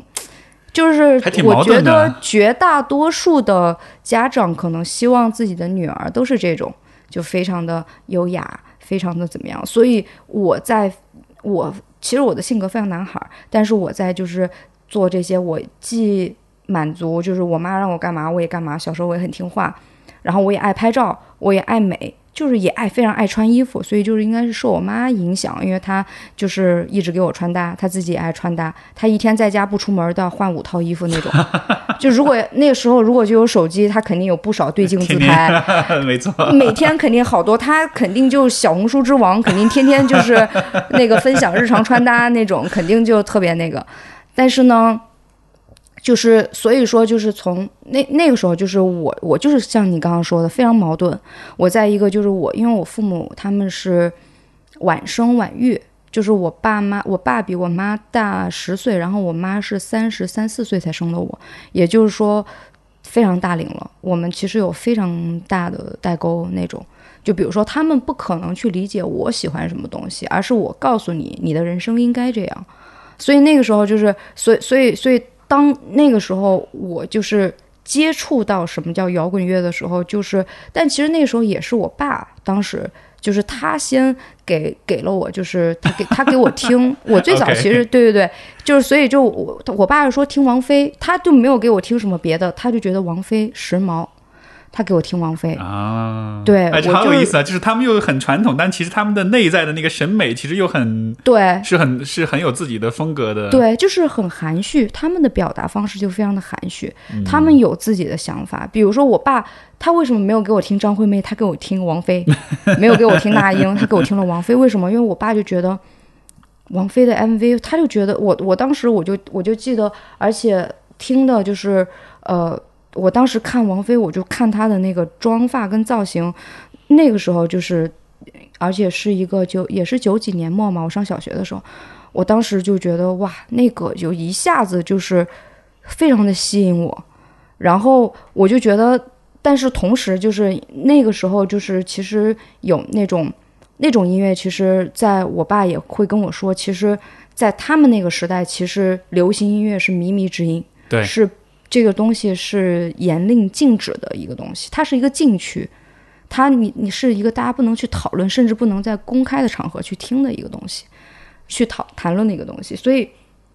我觉得他思想上面，而且他还是在政法部门工作的那种，哦，那就更 更很正统，然后又非常的严肃。所以呢，就是他在给我这个东西的时候，让我自己本身就是，首先是对爸爸有一种别的想法，然后其次我更加的会去深刻的去理解。王菲在 DVD 时代，我第一次看到明星的 MV 是一个什么样的一个感受，所以那个时候对我的一个影响其实是很大的。所以那时候对另类的东西就会有一个特别早的一个萌芽吧，我觉得就是从二三年级差不多三四年级，嗯对对对对。那个时候因为刚刚有电脑，对，然后刚刚有就是 PC，刚有电脑，然后流行音乐就是呃港台音乐就是比较风靡大陆的时候，其实就那个时候就是就是对那种比较坏一点的，比如说像那首什么《古惑仔》谢霆锋那种，就是像九十年代那种，就是那那个时候的那种 icon 更喜欢的，不不喜欢那种就是比较很很阳光啊什么的，还是喜欢那种偏酷的。更社会一点的。更对，现在觉得是以前觉得是社会，我家里人就觉得，但是现在那不叫社会，那叫亚，是吧？那个那裤子就是阔腿裤配大铁链子，前面再来两撮挑染，跟我现在发型也差不多，其实，但是现在就变成哦，现在你很酷哎，你很亚哎，但那个时候就你好社会啊。你就有点那个烂仔风那种。就这个，就是我觉得就是一个时代的一个定义和一个标签化的一个东西，一个名称不一样，但实际上它的美学系统是一样的。嗯，所以我觉得这个也是，就是我觉得我有这种。就是这种这种会跟就是也是跟小时候的生活环境跟那个市井 ghetto，然后以及就是我就是一个很矛盾的这样的一个成长环环境，家里面非常的严肃正统传统，但是我生活上学的地方旁边又是那种很市井、很烟火气、很 ghetto 那种那种地方。所以说，就是他是一个很有，就就就说白了，就我家人就是你学坏了，就是你别跟那些那个孩子玩儿。但是他们有没有意识到，他们为你做的很多事情，恰恰是让你所谓学坏了的一个一个助推的因素。他给你的很多启发，给你的很多熏陶。对对对，因为他们给的一些东西，就让我觉得室内乐没劲啊，严肃音乐没劲啊。你让一个五六岁的小孩怎么样去理解一个？几百年前的一个大的作品，他在表达一个什么辉煌的一个东西，你无法理解，你只能说是哦，我花八个小时，我知道怎么样把这个钢琴让他表演听起来有感情，但是他真的有什么感情？你作为一个小孩，你并不理解。没错，对。但是当你就是这个，就说回刚才我们说的，就当你你知道摇滚乐，你知道嘻哈音乐，你知道巴拉巴拉巴拉巴拉，等你你你你你就是这一圈回来之后，你发现。古典音乐确实最厉害，就像就像我现在，比如说我们去听电子音乐的时候，我们听极简电子、听 techno、听这些东西的时候，你会发现它的结构、它的声场、它的这个 core 是从古典音乐来的。那个时候你会才发现，哦，原来古典音乐它厉害的点，它不是所有的古典音乐都是在跟你讲感情、讲历史、讲山河、讲这些，它在跟你讲空间叙事。他在跟你讲宗教，他在跟你讲很多很更深层的东西。但是你当时你以你那时候的文化水平以及你的生活的履历，你无法去感知这个东西。但是就是当你文化你你知道的，你你你感受过的 vibe 就更多了之后，你会发现，哎，原来就是你听肖斯塔科维奇的时候，或者你在听苏联音乐的时候，那很不一样。为什么说那是红色音乐？那个东西确实，当你真的理解了一些东西之后，你会发现，它就是非常红色。对，嗯，呃，你你在当时的那个环境当中，你的那种特立独行，因为因为我我知道，其实也有很多人，他可能也有这样的慧根，或者有这样的一些审美啊、愿望啊，他想表达自己穿着啊或者各个方面，但是其实不是所有人都能够去。去坚持那样去表达，因为因为这个中国这个大的环境，而又涉及到历史的问题，对吧？我们曾经的审美是很单一，而且是很可能是具有压迫性的，嗯，就是它是很很压抑说个性化的表达的。但是对对于你，因为你刚刚讲说你好像比如穿成这样那样的，然后你好像就是是一种也不惧怕，也不也不会太担心别人的评价什么的，这样的一种姿态，是我好奇它背后是什么？是勇气吗？还是别的什么东西在在在支撑你？因为，因为，因为我理解是人本能的，都还是会，当大家都在指手画脚的时候，你多少还是会有点压力的。但是我不知道对于你来说，嗯，是怎么样一个反应？我是一个完全相反的一个状态。我觉得我的这种大胆，所谓的勇气，它恰巧是我的一个保护色，就是它会让我觉得，让我形成了一个自己的一个安全空间的一个感觉。就像我在 club 的时候，就是。我觉得我在 club，我在灯光下面，我在所有的，就是我在这种，就是在很多人外界人看来，你在所谓的社交环境，或者你在这样的什么什么样的地方，你会有一个什么样的压迫感，或者什么样，就是比如说对对待舆论的时候，对待目光的时候，对待所有异样的，就是跟你有就是异有异样眼光的时候，其实，在那个时候，我我反倒就是我自己的所有做的事情。我的外在，我的表达，就比如说，就是除非是年纪很小的时候，我觉得啊，我个子很矮，我穿这个婚内不好看。就我很小的时候有容貌焦虑，或者说有一些身高焦虑什么的。但是越到长大，很多东西变得没那么在乎的时候，就像刚才说的，我越发的大胆去表达自己的时候，我我的所有的一切，它就变成了像我的一个堡垒一样，它就是刚好是跟你刚刚说的是一个相反的状态。我就是。别人怎么样看我，已经变成了就是我就就是他对我已经起不了任何作用，而是说我想给你看什么，我想我就是我不是说是我要去吸引你的目光，而是说我因为我要做我自己，就自然而然跟别人不一样了。而不是说是我为了就是去标新立异，或者我未来就是为了去在意谁的想法去做某个事情，所以说它是一个相反的一个一个一个一个一个感觉。嗯，我我不知道有没有理解准确啊，就好像是说，呃，像是你自己拥，就是你你你自己在主动的表达一些东西，好像你的注意力更多是在你的表达上，而不是在别人的评价上面。嗯，所以这个其实是，呃。就好像这种注意力就转移到你自己的这种表达，而你而你的表达可能又很丰富，又很有你的个人的风格跟特色，所以这个事儿本身它足够有趣，以至于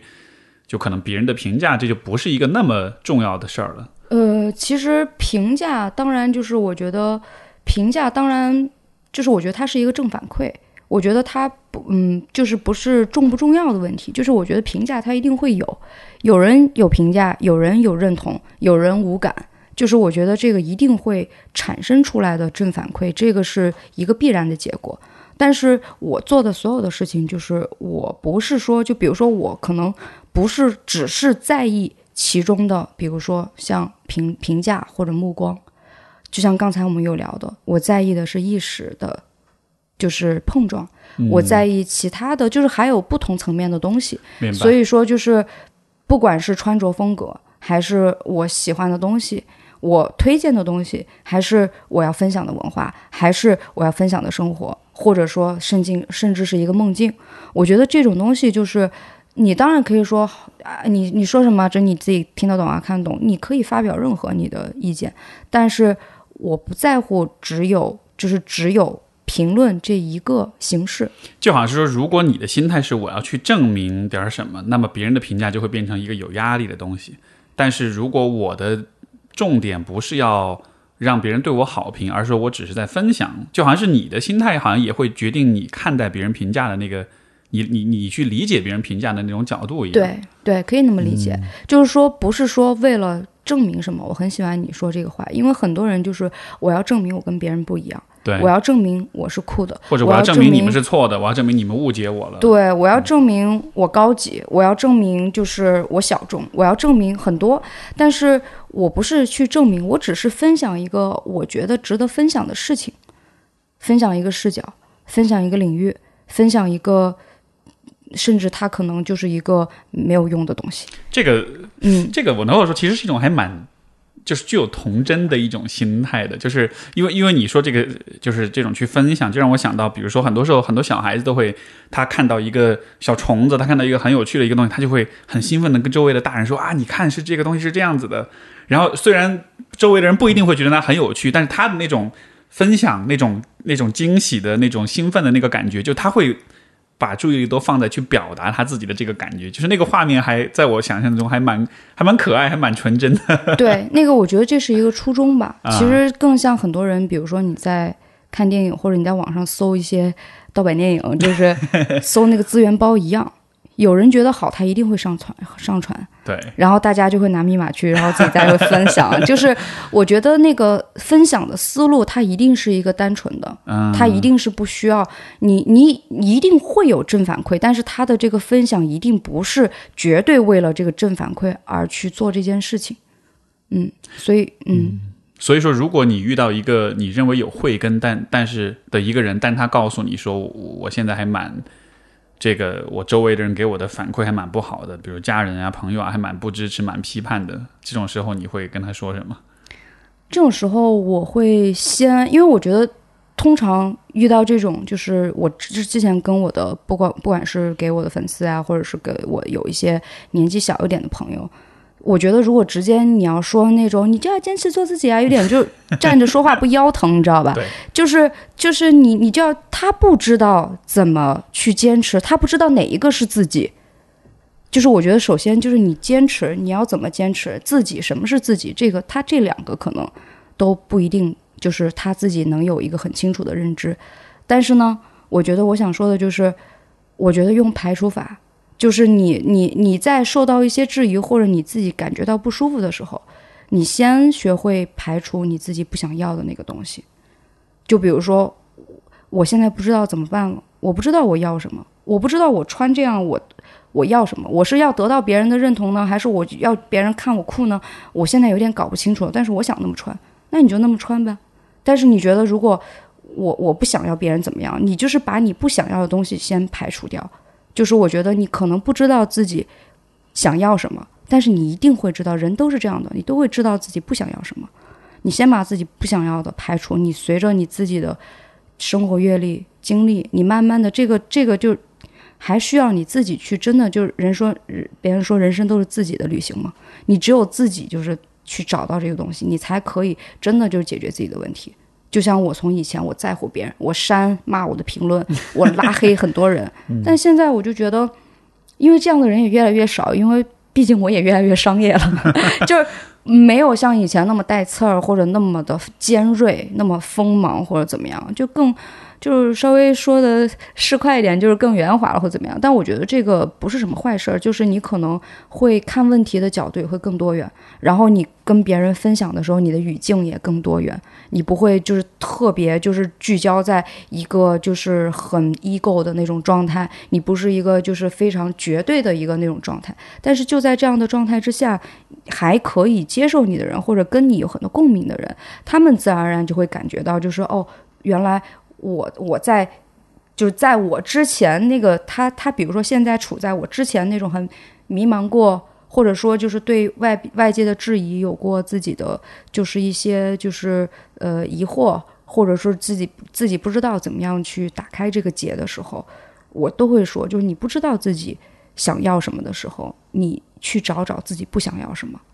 不想要你就远离。有可能会出错，但是你把这些东西都摘掉，摘掉，让就是真正的去面对自己，去正视自己的时候，你会发现，我是这样的。我原来我就不爱打篮球，我就别 别别装逼了，就别别去打篮球了。就是我个矮，我不不去打，那没事儿，我们就打 CS，就去网吧也能 也能变得厉害。就是我觉得一定要跟自己，就是不要给多选题。就是如果就是你在很左右互搏的时候，就是。去除所有的不稳定的、不开心的、不喜欢的，然后你会发现，哎，留下的那个就是你自己非常坚定的东西。嗯，对，这个我我非常认同这样一个思路。我觉得人生中很多选择，嗯，其实都是这么来的。就最终你你你最能容忍的，或者你最不介意它存在的东西，反过来可能也就是你最喜欢的了。排除法，对。嗯，呃，你你之前也节目就我们刚录之前你也提到，你接下来会做的一个有关这种就是传统文化的一种寻找的这个这个能有兴趣跟大家简单的说一说吗？因为我知道你之后也会出一系列的 campaign 啊什么的。嗯，这个就是大家接下来就是会通过我们拍，就是在中国就是拍十个。就是比较 Z 世代的年轻人，他们都是少数民族的身份，但是他们同时是在亚文化的场景当中，就是是冉冉上升的星星。比如说，他们是说藏语的 rapper，然后，但是他们都是算法跟就是呃流量之外的，大家还没有就是真的被。绝大多数主流媒体曝光过或者看过的，他们都是我真的就是去，不管是通过 street casting，还是通过朋友的朋友，或者我去更多的 party，就是去去到真的就是算法之外的一些地方。然后我们花我花了呃差不多快一年的时间筹备这个内容。然后所以我们就是先会通过十个 portrait，十个就是这种群像。就是呃，少数民族亚文化的场景中的少数民族这种群像，然后还有三个城市的纪录片，然后这三个城市分别是青岛、成都和贵阳。然后为什么是成青岛？就是因为现在大家都在聊赛博朋克，那赛博大家都知道了，就是啊，很科幻、很很很未来、很怎么样、近未来的就是东西。但是那个朋克，就是感觉已经快变成化石了。所以说，就是这一次，就是我们要去青岛，就是去看看在中国的二十年，就是做了二十年的 street punk，就是一直拒绝，就是被流量化和媒体化的这样的一个非常纯粹的讲究 DIY 精神和美学的这样的朋克的乐队，他们就是现在的就是一个状态和他们的创造力是什么样的。然后成都的话，就是刚才我们有说川渝陷阱。现在 trap 音乐在中国重新洗牌，就是新的不管是从综艺节目上面看到，就是这个已经就是文化这种就是呃呃现就是 trap 文化已经就是变成了非常主流的一种就是文化分支。那其实，在成都就是这样滋生这样文化的一个地方，整个四川它其实不断的就是在就是滋养就是新的文化。那我们就是去成都就是。想要去探索的，也是在这个本土文化，它不断的就是滋养这个更新迭代的青年文化和亚文化的这种场景的背后，他们的那群人，他们就是是一群什么样的人，可以支撑他们不断的去坚持和就是创造力。然后最后就是我跟叉叉会回到贵阳，因为我们都是贵州的。然后为什么去贵阳，也是因为我觉得也是我对自己家的一个重新的一个认识。当然，就大家听起来好像我觉得有点旅游卫视那种感觉，但是我想大家接下来就是去关注我们，就是 LoFi Online，L O F I O N L I N E。这个回头我会写在节目的介绍里面。对，这是是公众号是吗？公众号，然后全全平台都是，然后也可以关注我的微博、新浪微博。微信，然后这样的话，就是其实大家可以去看到，我们是在用纪录片的形式，但是其实加了非常多风格化的表达。那其实也是想要给大家看的，不是一个教科书式的，不是一个这种非常教条主义的这种感觉，在跟你说现在的状况，现在什么，而是给你一种新的，用新的一种语境去理解以前曾经有的一种文化，然后可能会给你一些新的想法。然后最后呢，就是我们就是因为我们说根源嘛，除了就是民族群像，然后三个城市的探索的纪录片，然后我们还有就是跟。像浩尔利跟那个呃叶海亚涵叉叉这样的就是 artist 音乐人，然后就是从民族，然后聊到像 NFT 比特币和就是现在整个互联网环境和一些就是世界观以及东方主义的一些东西，就是可能像影响他们的一个美学跟就是呃美学语境的一个表达吧，就是跟他们的一个深度对谈，也是以这种就是。呃，时装影像和深度对谈的这种形式，然后最后我们会因为是一个大的 campaign，最后我们会落成一个就是会有自己的一个联名系列，然后这个联名系列我们会拿在拿到这个东京和亚特兰大还有上海，就是我们挑了这三个城市。为什么这三个城市？这三个城市正是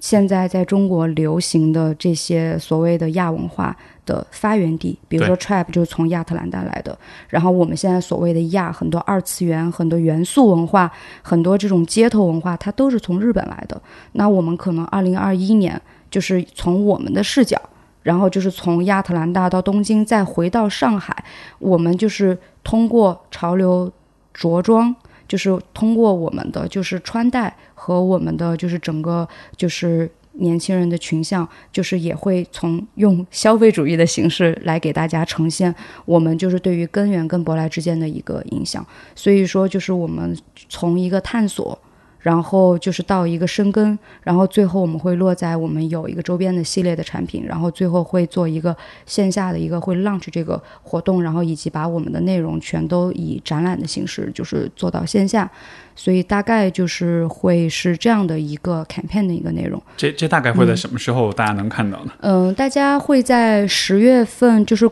国庆以后时装周的时候就可以陆续看到我们的就是系列的内容，所以也是我做。我从事真的就是从事那么多年，所谓时尚行业，也不是所谓吧。我觉得有时候我可能对我这个工作身份，可能有时候不是很好定义。对，因为我就觉得我真的是一个时装精吗？我是一个时尚博主吗？但是我真的就是我的灵感，我的所有的一切。就是我觉得我最宝贵的东西，不是我的工作经验，当然工作经验也非常宝贵，但是我觉得最宝贵的可能还是我身处的这个环境，以及就是我经历过的这个场景和时代。嗯，哇，和这个虽然虽然现在我也不能完全的去理解很多东西，但是我觉得今天你跟我讲的很多呃东西，是有让我对于就是所谓亚文化会有更多一些的这种。理解，而且也是有点改变我的心态，是会让我有一种更接纳的一种心态。因为说实话，以前我的那种感觉就是，我觉得对亚文化就是大家就穿的怪里怪怪里怪气的，然后身上弄点什么弄个马甲，弄个老头马甲呀，或者是穿一双特别肥的鞋啊什么的。但是就我觉得是有更多理解到说这背后的意义是什么。就它背后其实还是人，还是人在表达自己，在，在寻找跟彼此间的那种连接跟那种共鸣。这些东西就是在找异同，在就是求就是真的是求同存异吧，就各种、嗯就是我觉得都有，大家可能不同的亚，对你就有不同的表达。这这样的一嗯种表达，就从从很人文关怀的角度，我觉得是非常可贵，而且是非常嗯值得被、被看见、被鼓励、被支持的。因为这也意味着人们都可以在，就是有更多的人会在这个世界上找到属于自己的位置。这事儿是我一直都非常呃非常支持、非常宣扬的一个，所以嗯非常有意思。嗯，好，那我们这节目差不多就到这儿，然后最后也跟大家说说你的呃社交媒体的平台账号，如果大家想要更多关注你，尤其是因为。因为播客是音频的平台，所以很多视觉东西没法呈现。但是大家如果去去到这个心如的，比如说微博，你就可以看到他的那个呈现的那种形象样子。我觉得你的表达是一个风格，呃，就是是一个调调，但是你的照片、你的形象呈现出来，我觉得 又会是一个不同的感觉。所以我还蛮鼓励大家有兴趣可以看看心如的微博的。所以你的微博就是陈心如 Cherry Gang 行，这个这个也会写在评论当中，大家嗯这个可以去搜索。那你其他的平台还有什么？呃，呃其他的就是想要看我个人的内容，就是搜陈心如 Cherry Gum 都能搜得到。然后想要看我们就是媒体频道的内容，就是搜 LoFi 都能搜得到，就是 L O F I 都能搜得到。